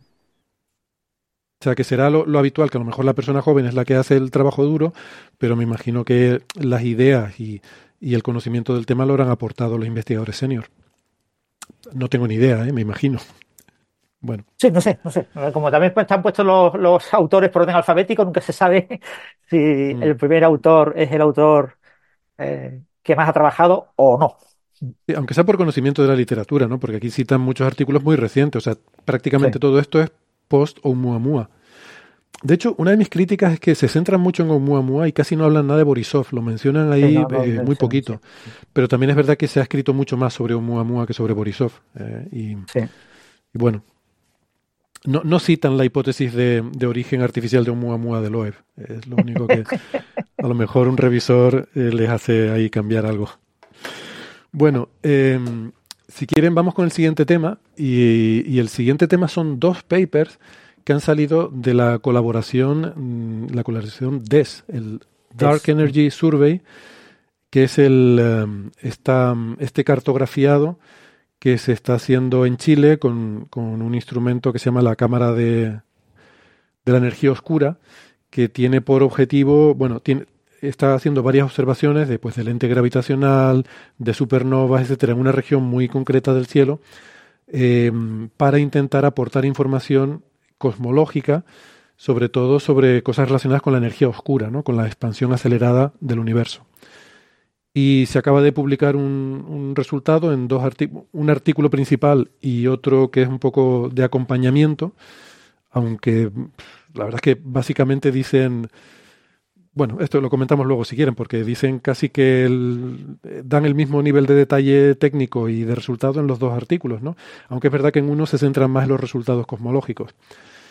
Y mm, en este caso sobre las supernovas de tipo 1A, tienen una base de datos enorme y muy homogénea de supernovas de tipo 1A, que ya saben que es uno de, nuestros parámetros esenciales para determinar la, expansión acelerada del universo. Fue como se descubrió, de hecho, y ha dado origen a problemas como esa tensión de la que hemos hablado a veces, ¿no? La tensión cosmológica con el parámetro H0. Bueno, pues aquí presentan la compilación probablemente más homogénea y más detallada de supernovas y creo que es un conjunto de datos muy, muy importante y muy relevante para, para entender. Eh, ya, había habido antes una publicación previa de tres años de datos y ahora esta es la de cinco años de datos y de las supernovas. ¿no? Entonces, esto lo han publicado y eh, Francis, no sé si quieres contarnos un poco el, lo, que, lo que han publicado. Sí, bueno, es un artículo de estos artículos que son esperados, ¿no? Cada, ya publicaron hace tres, eh, el análisis de tres años, ahora publican el análisis de cinco años. Y lo más relevante, para resumir un poco todo y situar el punto, es que eh, reivindican el modelo cosmológico de consenso, ¿vale? O sea que no, no, este artículo, estos dos artículos, un artículo fundamentalmente presenta la estimación de los parámetros cosmológicos y el otro artículo fundamentalmente presenta una serie de test de calibración de la metodología para garantizar que la metodología está bien aplicada. Y, entonces eh, estiman, digamos, la eh, incertidumbre eh, promedio en los parámetros cosmológicos que van a obtener a partir de ese Pero el, artículo principal es el que se titula con 1500 nuevas supernovas tipo 1A. Lo, importante y lo más relevante y el punto clave, digamos como lo que hay que recordar de este artículo es que mm, prácticamente nos viene a decir que lo que sabemos está bien, ¿vale? Que la eh, energía oscura perfectamente es compatible con una constante cosmológica y que con los datos que se han estudiado, pues no hay indicios, ¿no? Pero claro, aquí y, no aportan absolutamente nada del tema de la tensión de la constante de Hubble, ¿vale? Porque aquí estamos hablando de usar eh, eh, supernovas 1A para obtener los parámetros, para estimar los parámetros de un modelo cosmológico con lo que no podemos limitarnos a las supernovas 1A muy, muy, muy cercanas, con Z muy pequeño, eh, que son las que se utilizan para estimar la constante de Hubble. Ellos han utilizado en concreto, eh, ellos usan una base de datos que tiene muchísimas eh, candidatos a supernova, pero claro, supernova 1A, pero claro, el gran problema es cómo mm, separar esos candidatos en supernovas 1A verdaderas. Y aquí la novedad es que han utilizado inteligencia artificial. Han utilizado una inteligencia artificial entrenada con simuladores de procesos de supernova. Se simulan diferentes tipos de supernovas y eh, la inteligencia artificial aprende a distinguir las curvas de luz, cuáles corresponden a cada tipo de supernova. Y entonces ellos eh, han eh, seleccionado las supernovas que según su inteligencia artificial eh, parecen supernovas 1A. Esta inteligencia artificial asigna una probabilidad y eh, pues han seleccionado 1635 eh, supernovas con desplazamientos al Z entre 0,1 y 1,13. Recordemos que 0,1 el desplazamiento al Z es demasiado grande para poder estimar la constante de Hubble en el momento actual que se suele trabajar con valores menores de Z 0.01. O sea que eh, estas son supernovas que no sirven, eh, digamos que no tienen, por un lado, no tienen la calidad seleccionada de las, de las supernovas que RIS selecciona para poner la escalera de distancias, y por otro lado, que eh, ya os digo, en principio no es el objetivo. El objetivo es tener una cierta idea de cómo está distribuida la energía oscura. Entonces, con déjame, déjame hacer una puntualización sobre lo de la seleccionar, que es un punto clave, como tú has dicho, ¿no? Seleccionarlas, distinguir las supernovas que son tipo 1A de las otras, porque eso normalmente lo puedes hacer si tienes espectroscopía, si tienes espectros en diferentes épocas, eh, pero aquí no, aquí lo que hay es fotometría en, en diferentes bandas, ¿no? Entonces no es trivial el hacer esa clasificación, pero como tienes diferentes bandas espectrales, tienes algo de información y lo que se hace es entrenar una red neuronal, que es una red neuronal recurrente, para, a partir de esas bandas fotométricas, distinguir cuáles son mm, de tipo 1A de las que no. Y esto es un resultado que, aunque es técnico y aquí está un poco de pasada, yo creo que es muy importante porque una cosa que en la que ellos insisten, por lo menos el, el, paper compañero, el paper acompañante, digamos, el que es quizás un poco más de, de explicar la técnica, ellos parecen argumentar, no sé si a ti te queda esa impresión también, Francis, que el mérito del trabajo que ellos están publicando es que aporta la, digamos, los cimientos para que esto se haga de forma mucho mejor en el futuro con el LSCT, el, Vera Rubin, el telescopio que, que, va a estar observando continuamente todo el cielo, y el telescopio espacial, el Nancy Roman. Eh, porque esos telescopios lo que van a hacer es básicamente fotometría en bandas. Entonces les va a dar la oportunidad de que puedan hacer un seguimiento de muchísimas supernovas y poderlas clasificar de esta forma y poder extender, si ellos aquí tienen 1600 supernovas, con esos dos telescopios muy rápidamente vamos a tener muchísimas más. Exactamente, sí, e, esa es la cuestión clave, porque por eso comentaba el tema de que eh, este artículo no nos aporta ningún tipo de nueva tensión ni ningún tipo de nueva incertidumbre, sino que, claro, un artículo que confirma el modelo cosmológico de consenso, pues se queda como un artículo plano, ¿no? Parece, ¿cómo van a divulgar un artículo que no dice nada? Dice, pues lo que ya sabemos, el modelo cosmológico de, consenso se reivindica y se refuerza. Pero ellos, como no pueden vender que han encontrado desviaciones claras, hay que ya ir al detalle para ver si hay cositas, pero no está muy claro. Eh, prácticamente ratifican el modelo, plantean como gran novedad y como gran aporte esa nueva, ellos dicen que es la primera vez que se utilizan herramientas de inteligencia artificial en el estudio de supernovas 1A en aplicaciones cosmológicas. ¿no? Mm. Aquí voy a poner muchos adjetivos, pero eh, es la primera vez que aplican estas técnicas y ellos creen que estas técnicas van a ser claves, como bien acabas de decir, en el futuro del estudio de supernovas 1A, cuando en lugar de 1600, pues estamos trabajando con decenas de miles de supernovas 1A, candidatos a, supernovas 1A. Hmm. Y esto quizás es el punto clave de la crítica, porque su programa de inteligencia artificial asigna una probabilidad. Ellos dicen que la mayoría de sus supernovas 1A eh, han superado el 50% de probabilidad de ser supernova 1A.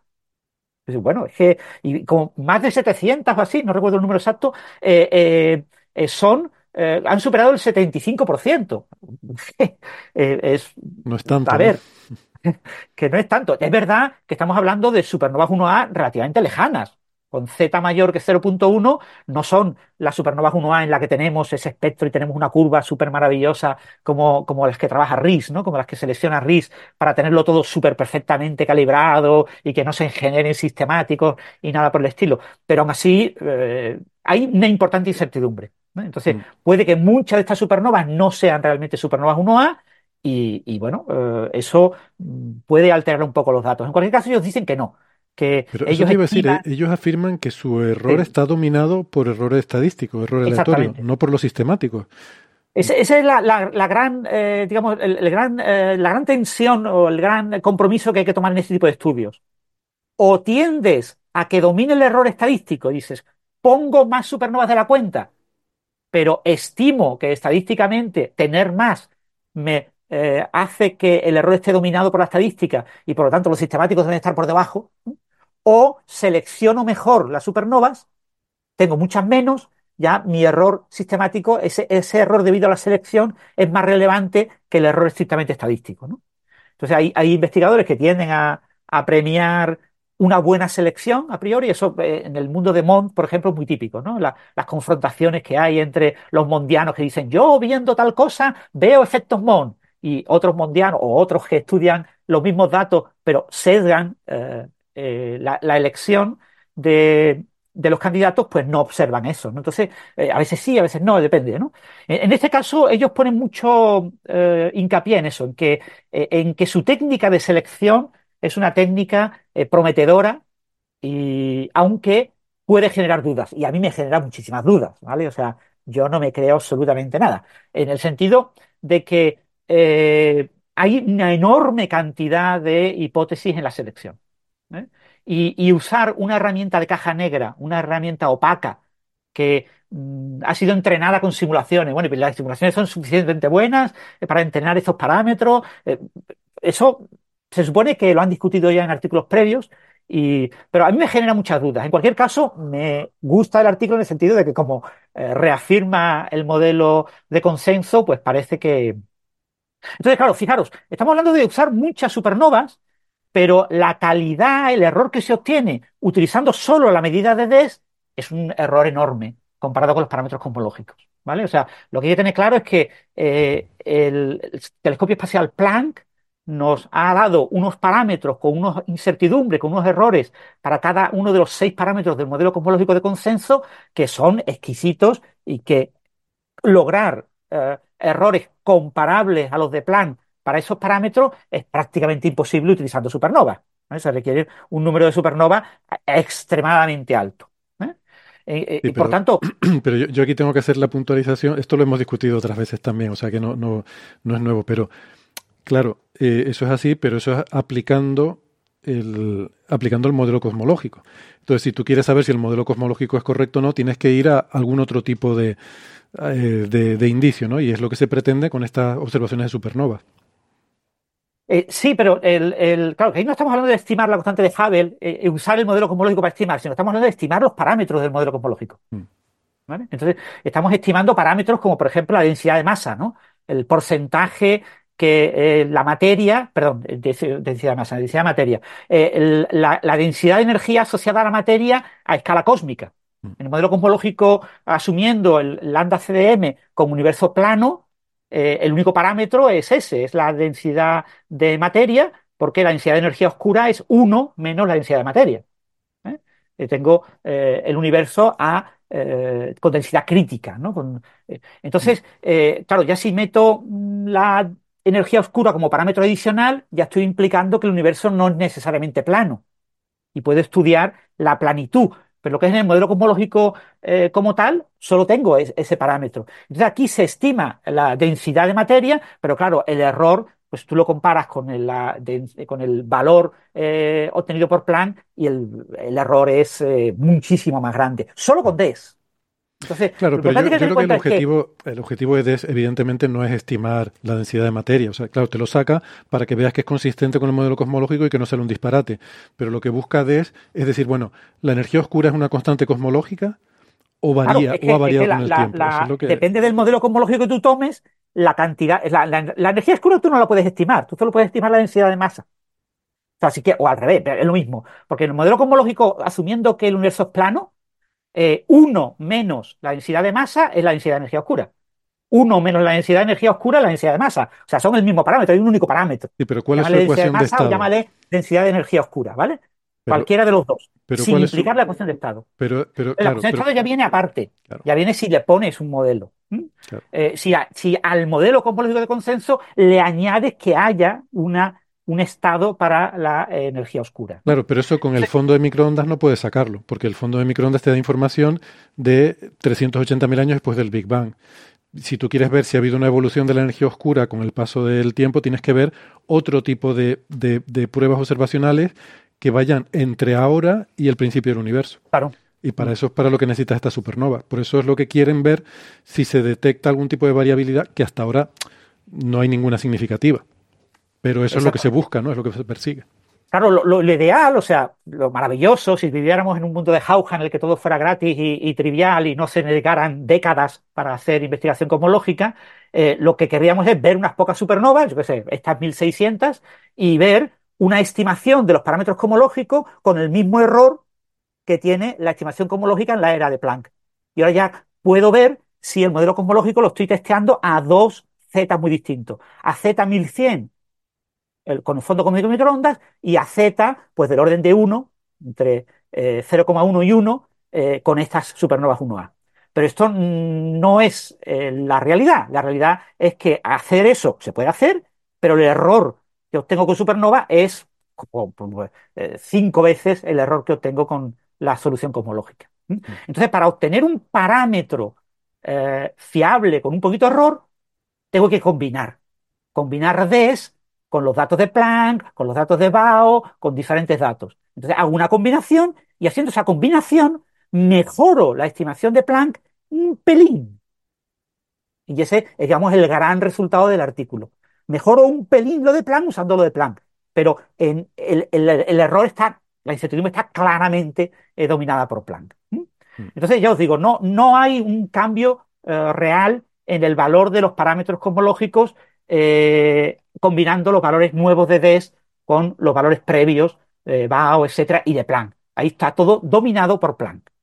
Ahora lo que comenta Héctor, ¿no? Y, si testeamos la posibilidad de que el origen de la energía oscura no sea eh, la constante de, cosmológica de Einstein, ¿no? La constante de Einstein. En ese caso, yo meto como parámetro la energía oscura, es decir, estoy partiendo la densidad energética del universo en una componente de materia y en una componente de energía oscura. Por tanto, la suma ya no suma uno necesariamente. Y entonces lo que estoy explorando es la posibilidad de que haya una curvatura en el espacio del universo. ¿eh? Que el universo, si ese valor es un poquito más grande de, de, uno, pues tengo más densidad de la cuenta, tendré curvatura negativa, y si es menor que uno, pues tengo curvatura positiva. ¿eh? Y si tengo exactamente uno, tengo un universo plano. Y haciendo eso, lo que se obtiene es un valor que pues, es perfectamente compatible con que el universo sea plano. ¿eh? Y eh, lo que pasa es que, claro, tengo una incertidumbre. Mi incertidumbre eh, para la densidad de energía asociada a la curvatura en espacio es comparable al propio valor que obtengo, es decir, es compatible con cero. Lo que pasa es que, claro, es un valor compatible con cero, pero con un cierto sesgo, pero ah, pequeño sesgo. No sesgo tan grande como el que tiene Planck solo, porque Planck, cuando tú haces eso para eh, los datos del fondo cósmico microondas, obtienes que el universo no es plano, que te dan una pequeña, pero claro, una pequeña desviación que está a menos de una sigma de lo que es el valor completamente plano. Y aquí estamos igual, tenemos una eh, pequeña desviación, incluso algo menor que la que da originalmente Planck. Y después te hacen el modelo de decir, bueno, pero intentemos ir más allá, porque realmente este proyecto se llama DES, eh, eh, Door Energy Survey, o sea, el catálogo, el, estudio de la energía oscura. Podemos tratar de buscar una, eh, digamos, ecuación de estado para la energía oscura entonces plantear que asociado a la energía oscura, pues tengo como dos parámetros. No tengo, no, no, la energía oscura no vale exactamente el parámetro en densidad, el, el, cociente entre la presión y la densidad asociada a la energía oscura, no es exactamente esa la ecuación de estado. Menos uno sino que eh, ni siquiera es un valor alrededor de menos uno, sino que es una línea, una recta. ¿eh? Y pongo dos parámetros. una línea recta se especifica pues, por la ordenada en el origen y la pendiente. Pues calculo esos dos parámetros y luego tengo un valor que es perfectamente compatible de nuevo. Eh, ya los parámetros en concreto, pues tampoco merece mucho la pena, pero tiene mucha incertidumbre. ¿Vale? O sea, estamos hablando, pues, solamente con los datos de DES tiene mucha incertidumbre y hay que acoplarle los datos de, repito, BAO, plan, etcétera, para reducir esa incertidumbre.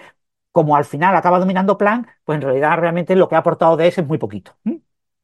Y entonces, pues se ha obtenido esa ecuación de estado, pero en cualquier caso es también perfectamente compatible con eh, eh, los resultados. Claro, aquí sostienen eh, una desviación a dos sigmas.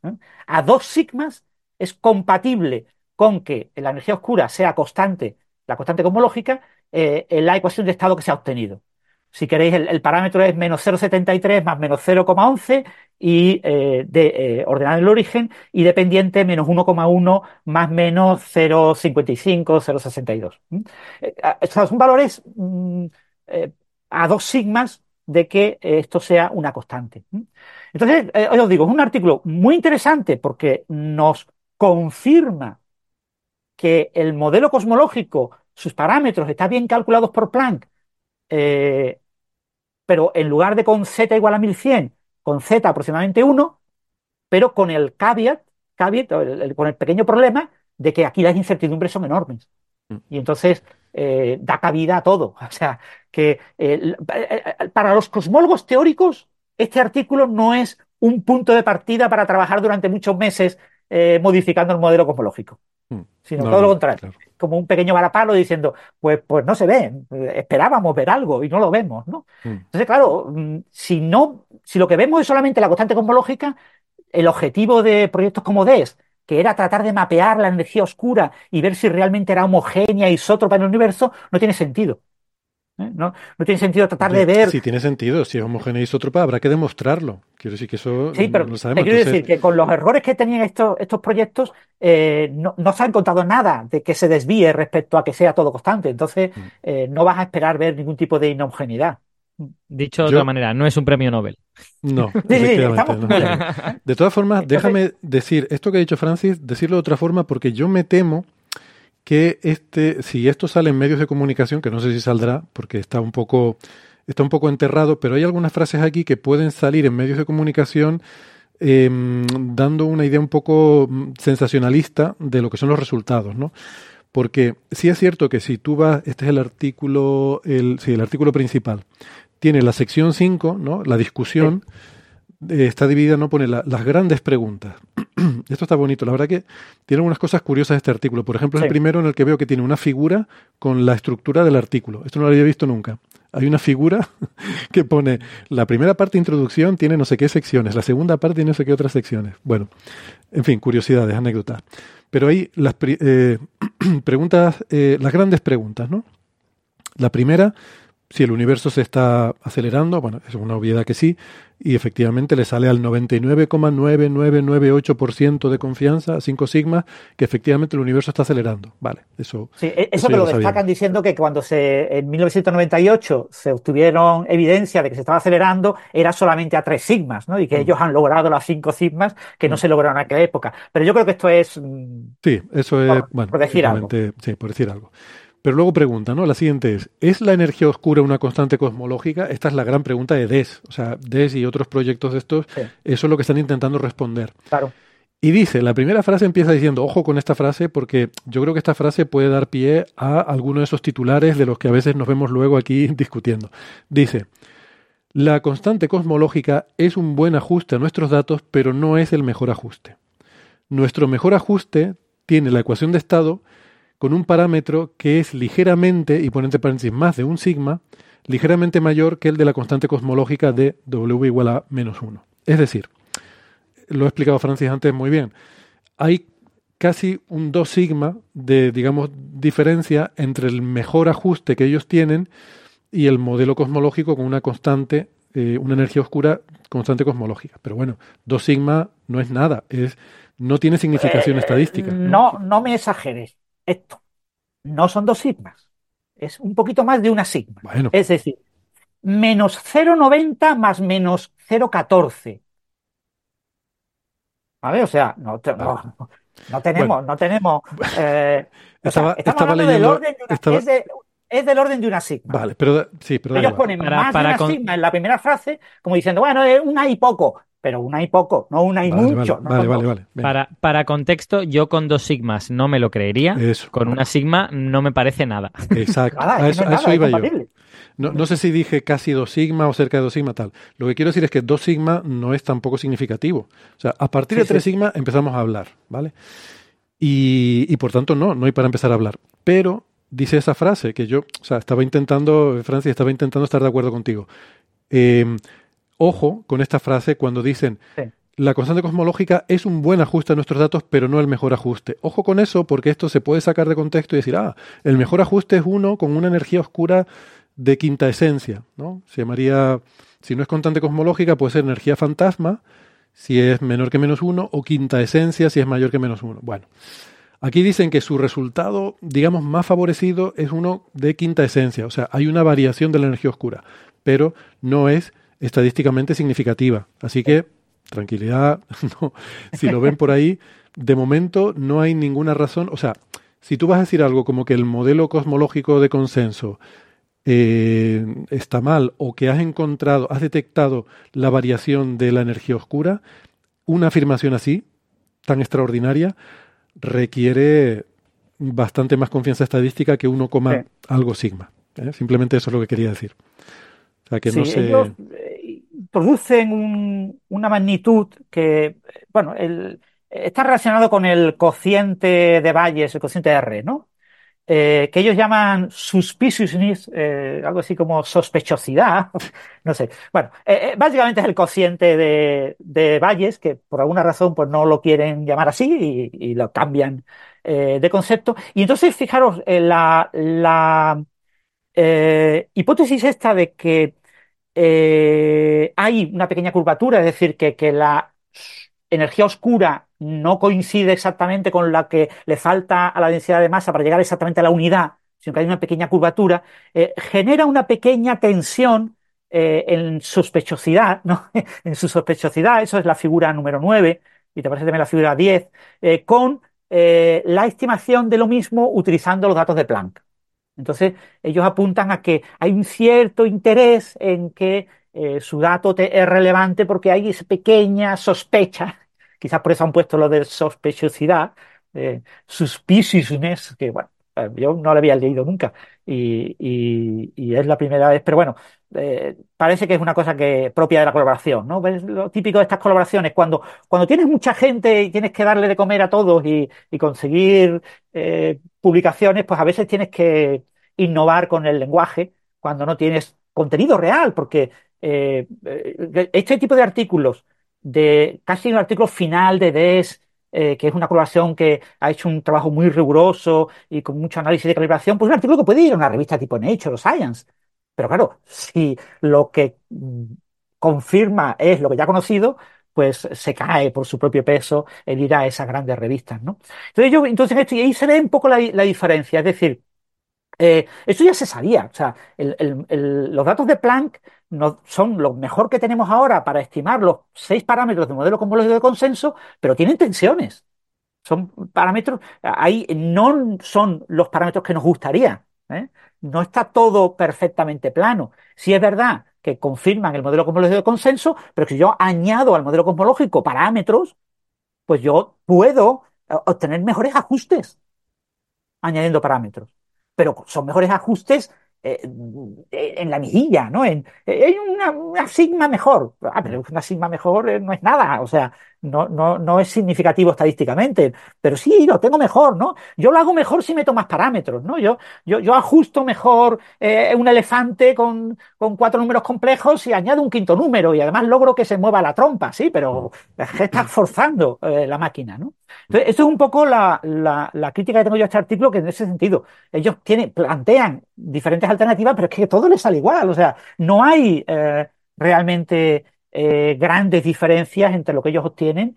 Entonces ellos fuerzan los parámetros y entonces introducen eh, e, ese concepto de, que aparece en la figura 10, ¿no? De evidencia, de, de diferencia relativa en la evidencia bayesiana para observar una enorme diferencia entre eh, los datos de DES y los datos de DES combinados con otros. Y, aparece ahí una figurita, pero, o sea, o sea han, tratado de ver en los datos lo que no hay, forzando el análisis estadístico, la interpretación estadística, para tratar de sacar algo que, llame la atención a los medios, que llame la atención de alguien y que al experto pues le es de risa, pues, pues esto no es nada, esto es chisnau. Pero eh, al periodista, como tú comentas, Héctor, pues le puede llamar la atención. No, fíjate, aparece un punto azul cuadrado en la región donde pone se desfavorece el modelo plano lambda CDM. Que, ah, esto pues, evidencia de que han logrado algo, pero después miras el detalle y ves que no hay nada. O sea, está todo han buscado el estadístico adecuado para estirar las cosas para que en apariencia lo que no tiene nada, que tiene que estar junto, parezca separado y así. Eh, pero aún así es un artículo muy interesante porque a esto había que hacerlo, pero por desgracia pues no ha obtenido lo que los que propusieron este proyecto pretendían. Yo, creo, eh, yo me gustaría, en fin, terminar con una conclusión, decir, o sea, esto es una colaboración muy seria de un montón de gente haciendo un montón de trabajo y que está muy bien y que es importante porque, a ver, no han es lo que yo digo a veces, o sea, hay, descubrimientos que no se hacen porque no están ahí. Entonces, si hubiera habido una variación de la energía oscura muy grande, muy importante, la hubieran encontrado. Como no hay esa variación tan grande, pues no la han encontrado, pero eso no quita nada de mérito al trabajo que, había que hacerlo y, y, que, y que lo han hecho y, y que está muy bien y vamos, yo lo aplaudo añado esas notas de cautela porque es posible que salgan titulares que no son correctos, ¿no? Hay otra sección también un poco sobre la edad del universo, que aquí dicen que según su mejor ajuste, eh, la edad del universo sería un 3% más joven que la de Planck. Pero claro, todo esto hay que interpretarlo con estos eh, caveats que estamos diciendo. Eso según el mejor ajuste, pero dentro de los ajustes posibles, está el que es perfectamente compatible con la, con la edad actual. Em, o sea que, bueno, eh, ojo con esas cosas, ¿no? Que el mejor ajuste sea tal cosa, no quiere decir que tu resultado indique que esa sea la verdad, porque tú tienes una incertidumbre y esa incertidumbre te dice que no hay una diferencia estadísticamente significativa con el modelo estándar. Y de hecho, ya para terminar y, mm, justificarme yo un poco, que antes le molestó a Francis que yo dijera 2 sigma, es que lo saqué del abstract, ahora, ahora me acuerdo. O sea, que no me lo inventé, ¿vale? Ellos en el abstract dicen cerca del final que en todos los casos la energía oscura es consistente con una constante cosmológica dentro de 2 sigma. Claro, uno como algo está dentro de 2 sigma, se, puede, se puede decir así. Entonces yo no me lo inventé, ¿vale? Lo saqué de ahí.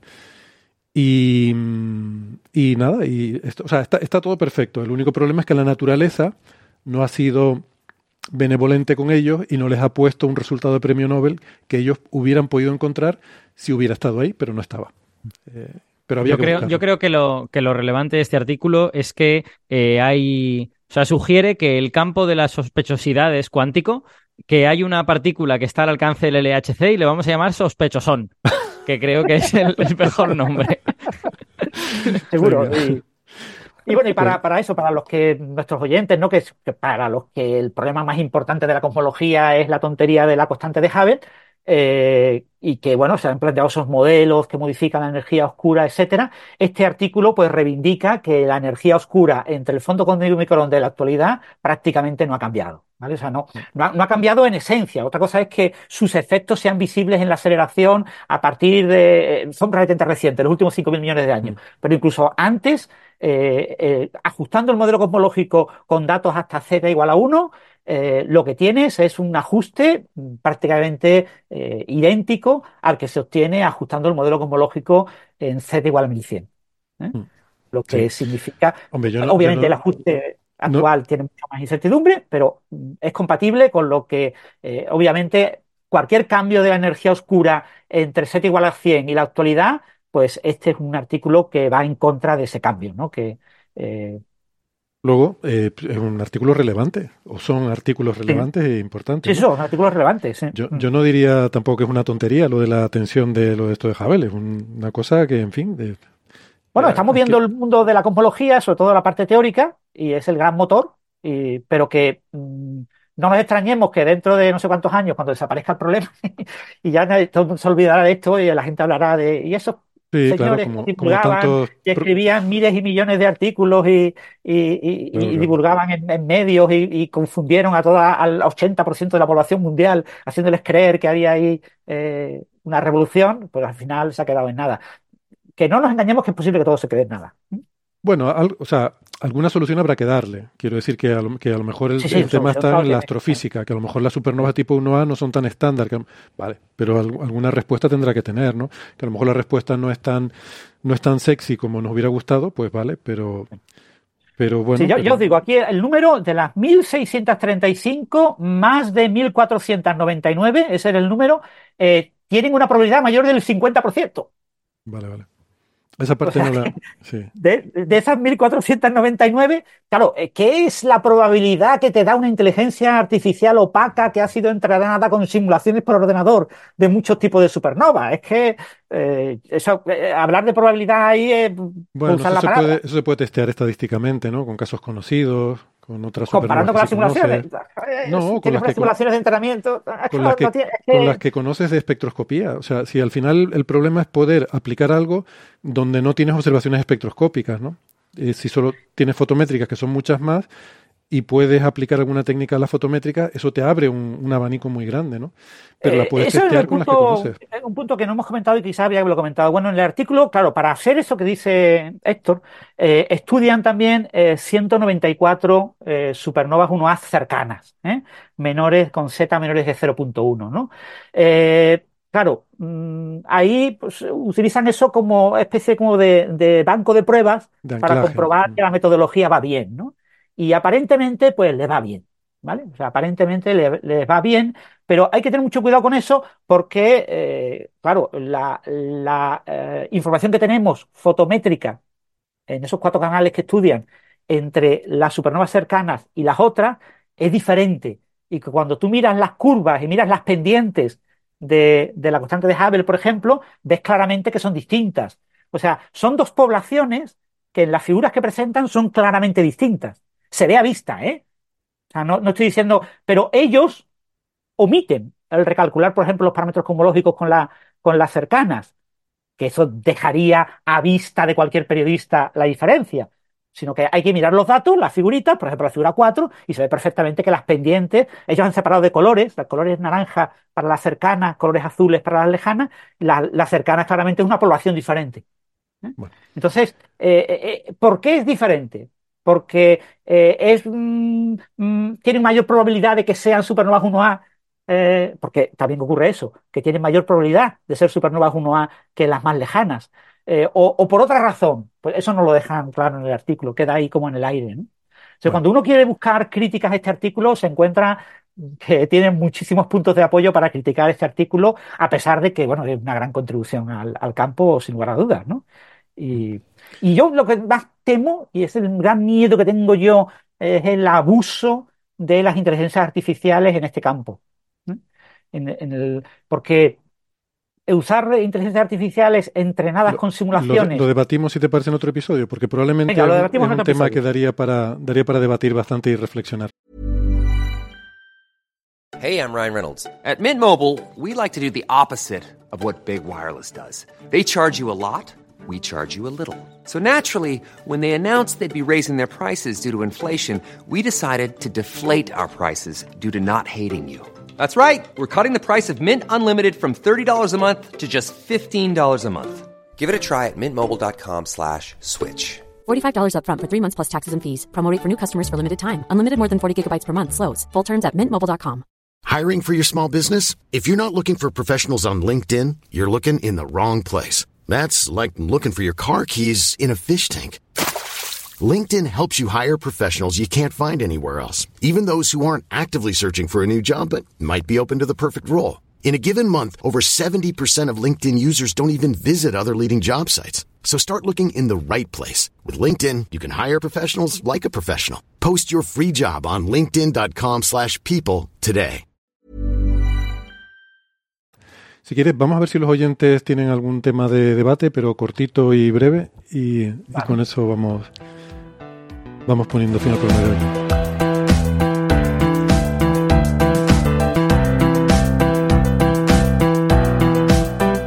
Muy bien, pues vamos entonces con sus preguntas, a ver qué tenemos por aquí en el chat.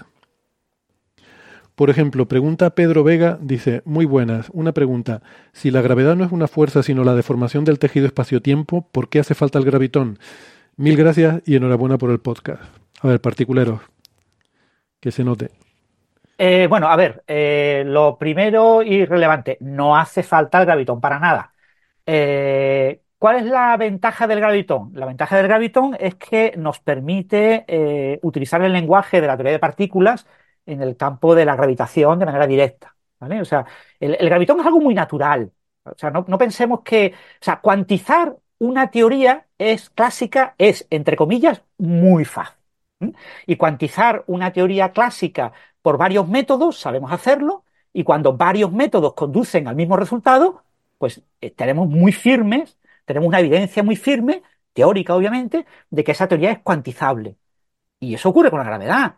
La gravedad es una teoría trivialmente cuantizable. Es muy fácil cuantizar la gravitación de Einstein.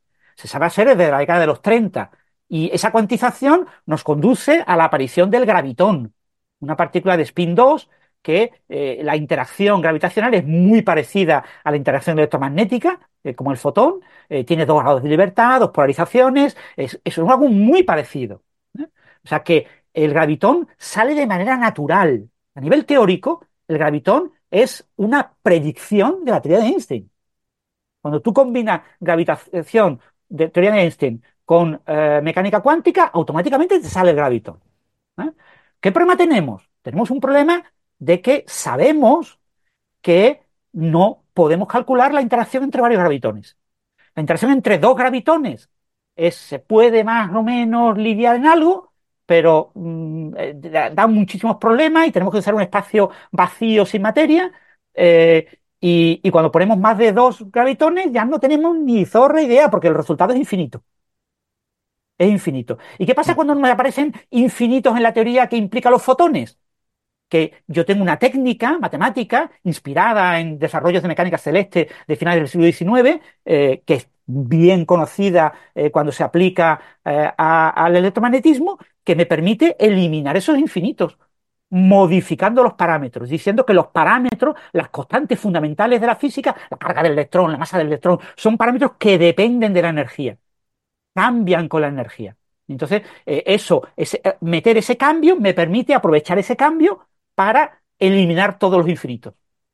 Y resulta que el cambio es debido a la existencia de un vacío eh, con una estructura cuántica complicada y que, bueno, eso lo, lo, eh, meto debajo de la alfombra eh, gracias a modificar los parámetros. Pero ¿qué pasa con la gravitación de Einstein cuando meto el gravitón? Porque yo eso lo puedo hacer. Pero resulta que no puedo modificar de forma única todos los parámetros, sino que a cada orden perturbativo, cada vez que meto un gravitón virtual en la interacción, me aparece un nuevo parámetro. Y entonces tengo que modificar un parámetro, un segundo parámetro, un tercer parámetro, tengo que modificar infinitos parámetros. Y cuando tengo que modificar infinitos parámetros, la teoría de renormalización se cae por su peso. Es decir, la teoría de renormalización no tiene ningún sentido. Hmm. No tiene ningún sentido que yo tenga que modificar infinitos parámetros. La teoría de renormalización es útil cuando tengo que modificar uno, dos, tres, cuatro, un número finito de parámetros. ¿Por qué? Porque puedo ajustar el comportamiento de esos parámetros con la naturaleza. Puedo explorarla en la naturaleza. Pero con el gravitón me encuentro con que tengo que ajustar con la naturaleza infinitos parámetros, además de una partícula no observada y no observable, por lo menos en los próximos siglos. Entonces, no, me sirve para nada. Cuantizar la gravitación, lo que significa cuantizar en el sentido de, como sabemos cuantizar, aplicarlo a la teoría de la gravitación, conduce al gravitón y a una teoría absolutamente inútil en la que tengo parámetros libres que tengo que ajustar con experimentos. Tengo que coger un acelerador de partículas que colisione gravitones y que estudiar esas interacciones para ajustar todos los parámetros y medirlos experimentalmente. Y entonces ya tengo una teoría útil para calcular cosas. Pero claro, ¿qué pasa, por ejemplo? Que yo quiero en esa teoría, pues, por ejemplo, conocer qué pasa en las singularidades de los agujeros negros o qué pasó en el Big Bang. Pero es que en las singularidades del agujero negro y en el Big Bang tengo curvatura muy alta, con lo que tengo virtualmente un objeto formado por un número infinito de gravitones. Si no sé calcular uno, dos, tres gravitones, si no puedo estimar los parámetros que me faltan con experimentos para dos, tres gravitones, ¿cómo voy a usar esa teoría para calcular qué pasa eh, con infinitos gravitones? Entonces, ese es el gran problema. Tenemos una teoría que no sirve para nada. Pero eso no significa que el gravitón eh, no sea relevante. El gravitón es un objeto teórico útil para cuantizar esa teoría y punto pelota. Yo, yo añadiré, añadiré una cosa a lo que ha dicho Francis, que bueno, va un poco en la dirección de, lo que él ha dicho, que es que eh, el, hecho de que tú tengas ondas en la teoría gravitatoria clásica, la, gravedad de Einstein, que son las ondas gravitacionales, eh, sugiere que cuando esas ondas sean muy, muy pequeñitas y tengamos una teoría cuántica buena de esa gravedad, esas ondas estarán cuantizadas. y cada uno de los cuantos, o sea que, que, tú no podrás hacer la onda todo lo pequeña que quieras, sino que eventualmente estará formada por cuantos, de la misma forma que las ondas electromagnéticas están formadas por fotones. Pues a esas cosas les llamarás gravitones. Pero pregunta diferente es si esas, eh, si esas eh, excitaciones cuánticas van a ser partículas elementales o no porque pueden terminar siendo sistemas compuestos, excitaciones complejas de alguna cosa que esté por debajo de la gravedad, o quiero decir, hay teorías que predicen que son elementales esas excitaciones cuánticas de la gravedad, y hay teorías que predicen que no. Eh, es casi seguro que habrá algo parecido a un gravitón, pero pregunta muy diferente es si será una partícula elemental o si será más bien una cosa eh, compuesta a partir de algo que está por debajo de la gravedad y que no, y que no conocemos todavía. Eh, Alberto, a lo mejor puedes responder esta de Cristina Hernández, bueno, Francis quizás. Dice, además del magnesio, ¿se utiliza o funcionaría otro elemento en sistemas de fotosíntesis natural? ¿Y cómo afectaría el color de las plantas? Vale, no puedo, no puedo responderla sin estudiar. Eh, creo, creo que si estudiase, eh, bueno, entiendo que lo que, que en la dirección en la que Cristina va es que el magnesio es fundamental para la clorofila. Y la clorofila es la antena de los fotosistemas. O sea, el, la maquinaria molecular que capta la luz del sol y hace cosas con ella, necesita la clorofila para captar esa luz y luego como eh, cadenas de clorofila transmiten esa energía a un centro activo en donde se produce la, reacción que realmente quieres hacer. Y el magnesio es fundamental para la clorofila. Eh, entonces, más allá de eso, reconozco que no tengo bagaje para responder a esa pregunta. O sea, no sé si hay un candidato a sustituir el magnesio, de la misma forma que a veces se habla de que si pudiera haber vida basada en el silicio en lugar de en el carbono, mm, hasta donde yo sé no, hay un candidato para sustituir el magnesio y no sé cómo cambiaría el color de las plantas. Sí puedo decir que existen bacterias fotosintéticas que no son verdes. Eh, hay, hay, dos familias de bacterias fotosintéticas que son más bien de color morado, son de una especie de una especie de color rojo muy oscuro o algo por el estilo y en parte se debe a que tienen otros pigmentos que no son las clorofilas de las plantas, eh, son bacterioclorofilas y este y otro tipo de cosas, carotenoides y cosas así. Em, o sea que quizá esto sí que es un poco una respuesta. La clorofila no es esencial, es muy útil, funciona muy bien, es una, es una molécula que sirve muy bien para captar la luz solar, pero no es la única, se pueden usar otras. Y hay bacterias que usan otras y eso cambia el color del ser vivo. Ahora, eh, la pregunta es para un bioquímico. La pregunta es para alguien que sepa muy bien si hay una alternativa a nivel redox y tal, para, y a nivel fotoquímico para hacer esto, y, yo no estoy seguro. Muy bien, pues nada, si les parece, lo vamos a dejar aquí. Eh, muchas gracias por las preguntas, han quedado algunas pendientes, pero podemos seguro retomarlas en otros episodios eh, futuros. Pues ha sido un placer. Gracias, Francis, Alberto. Eh, me encanta un episodio variadito, con un menú así, además, claro, es más sano, ¿no? Un menú variado que, que no siempre lo mismo. Y esta fecha. que viene Alberto, hablamos de muchos temas biológicos y ahí tiene pendiente un paper muy interesante que. tiene que venir de nuevo para contárnoslo. Sí, sí, sí. O sea, yo me alegro mucho de poder venir. Ya sabéis que muchas veces tengo agenda, porque encima hay muchos jueves que me coincide el programa de radio por la mañana y tal. Pero bueno, siempre que vengo me lo paso muy bien y me alegro de traer cosas que no sean puramente astrofísica. Perfecto, pues genial. Eh, nada, pues nos vamos. Eh, voy a poner a ver si aprendo algún idioma en babel.com. y... Acadio, Acadio. Acadio. Klingon. ¿Estará el Klingon ahí? María mandó pues el, saludo de, fin de año, lo mandó en Klingon, por cierto. No sé si la gente llegó a ver la respuesta a ese acertijo que planteó en el vídeo de YouTube de felicitación de Año Nuevo. Eh, ella planteaba un acertijo de ¿en qué idioma estoy hablando? Y era en Klingon. Pues lo dicho, amigos, un abrazo, hasta la semana que viene. Chao, chao, un abrazo.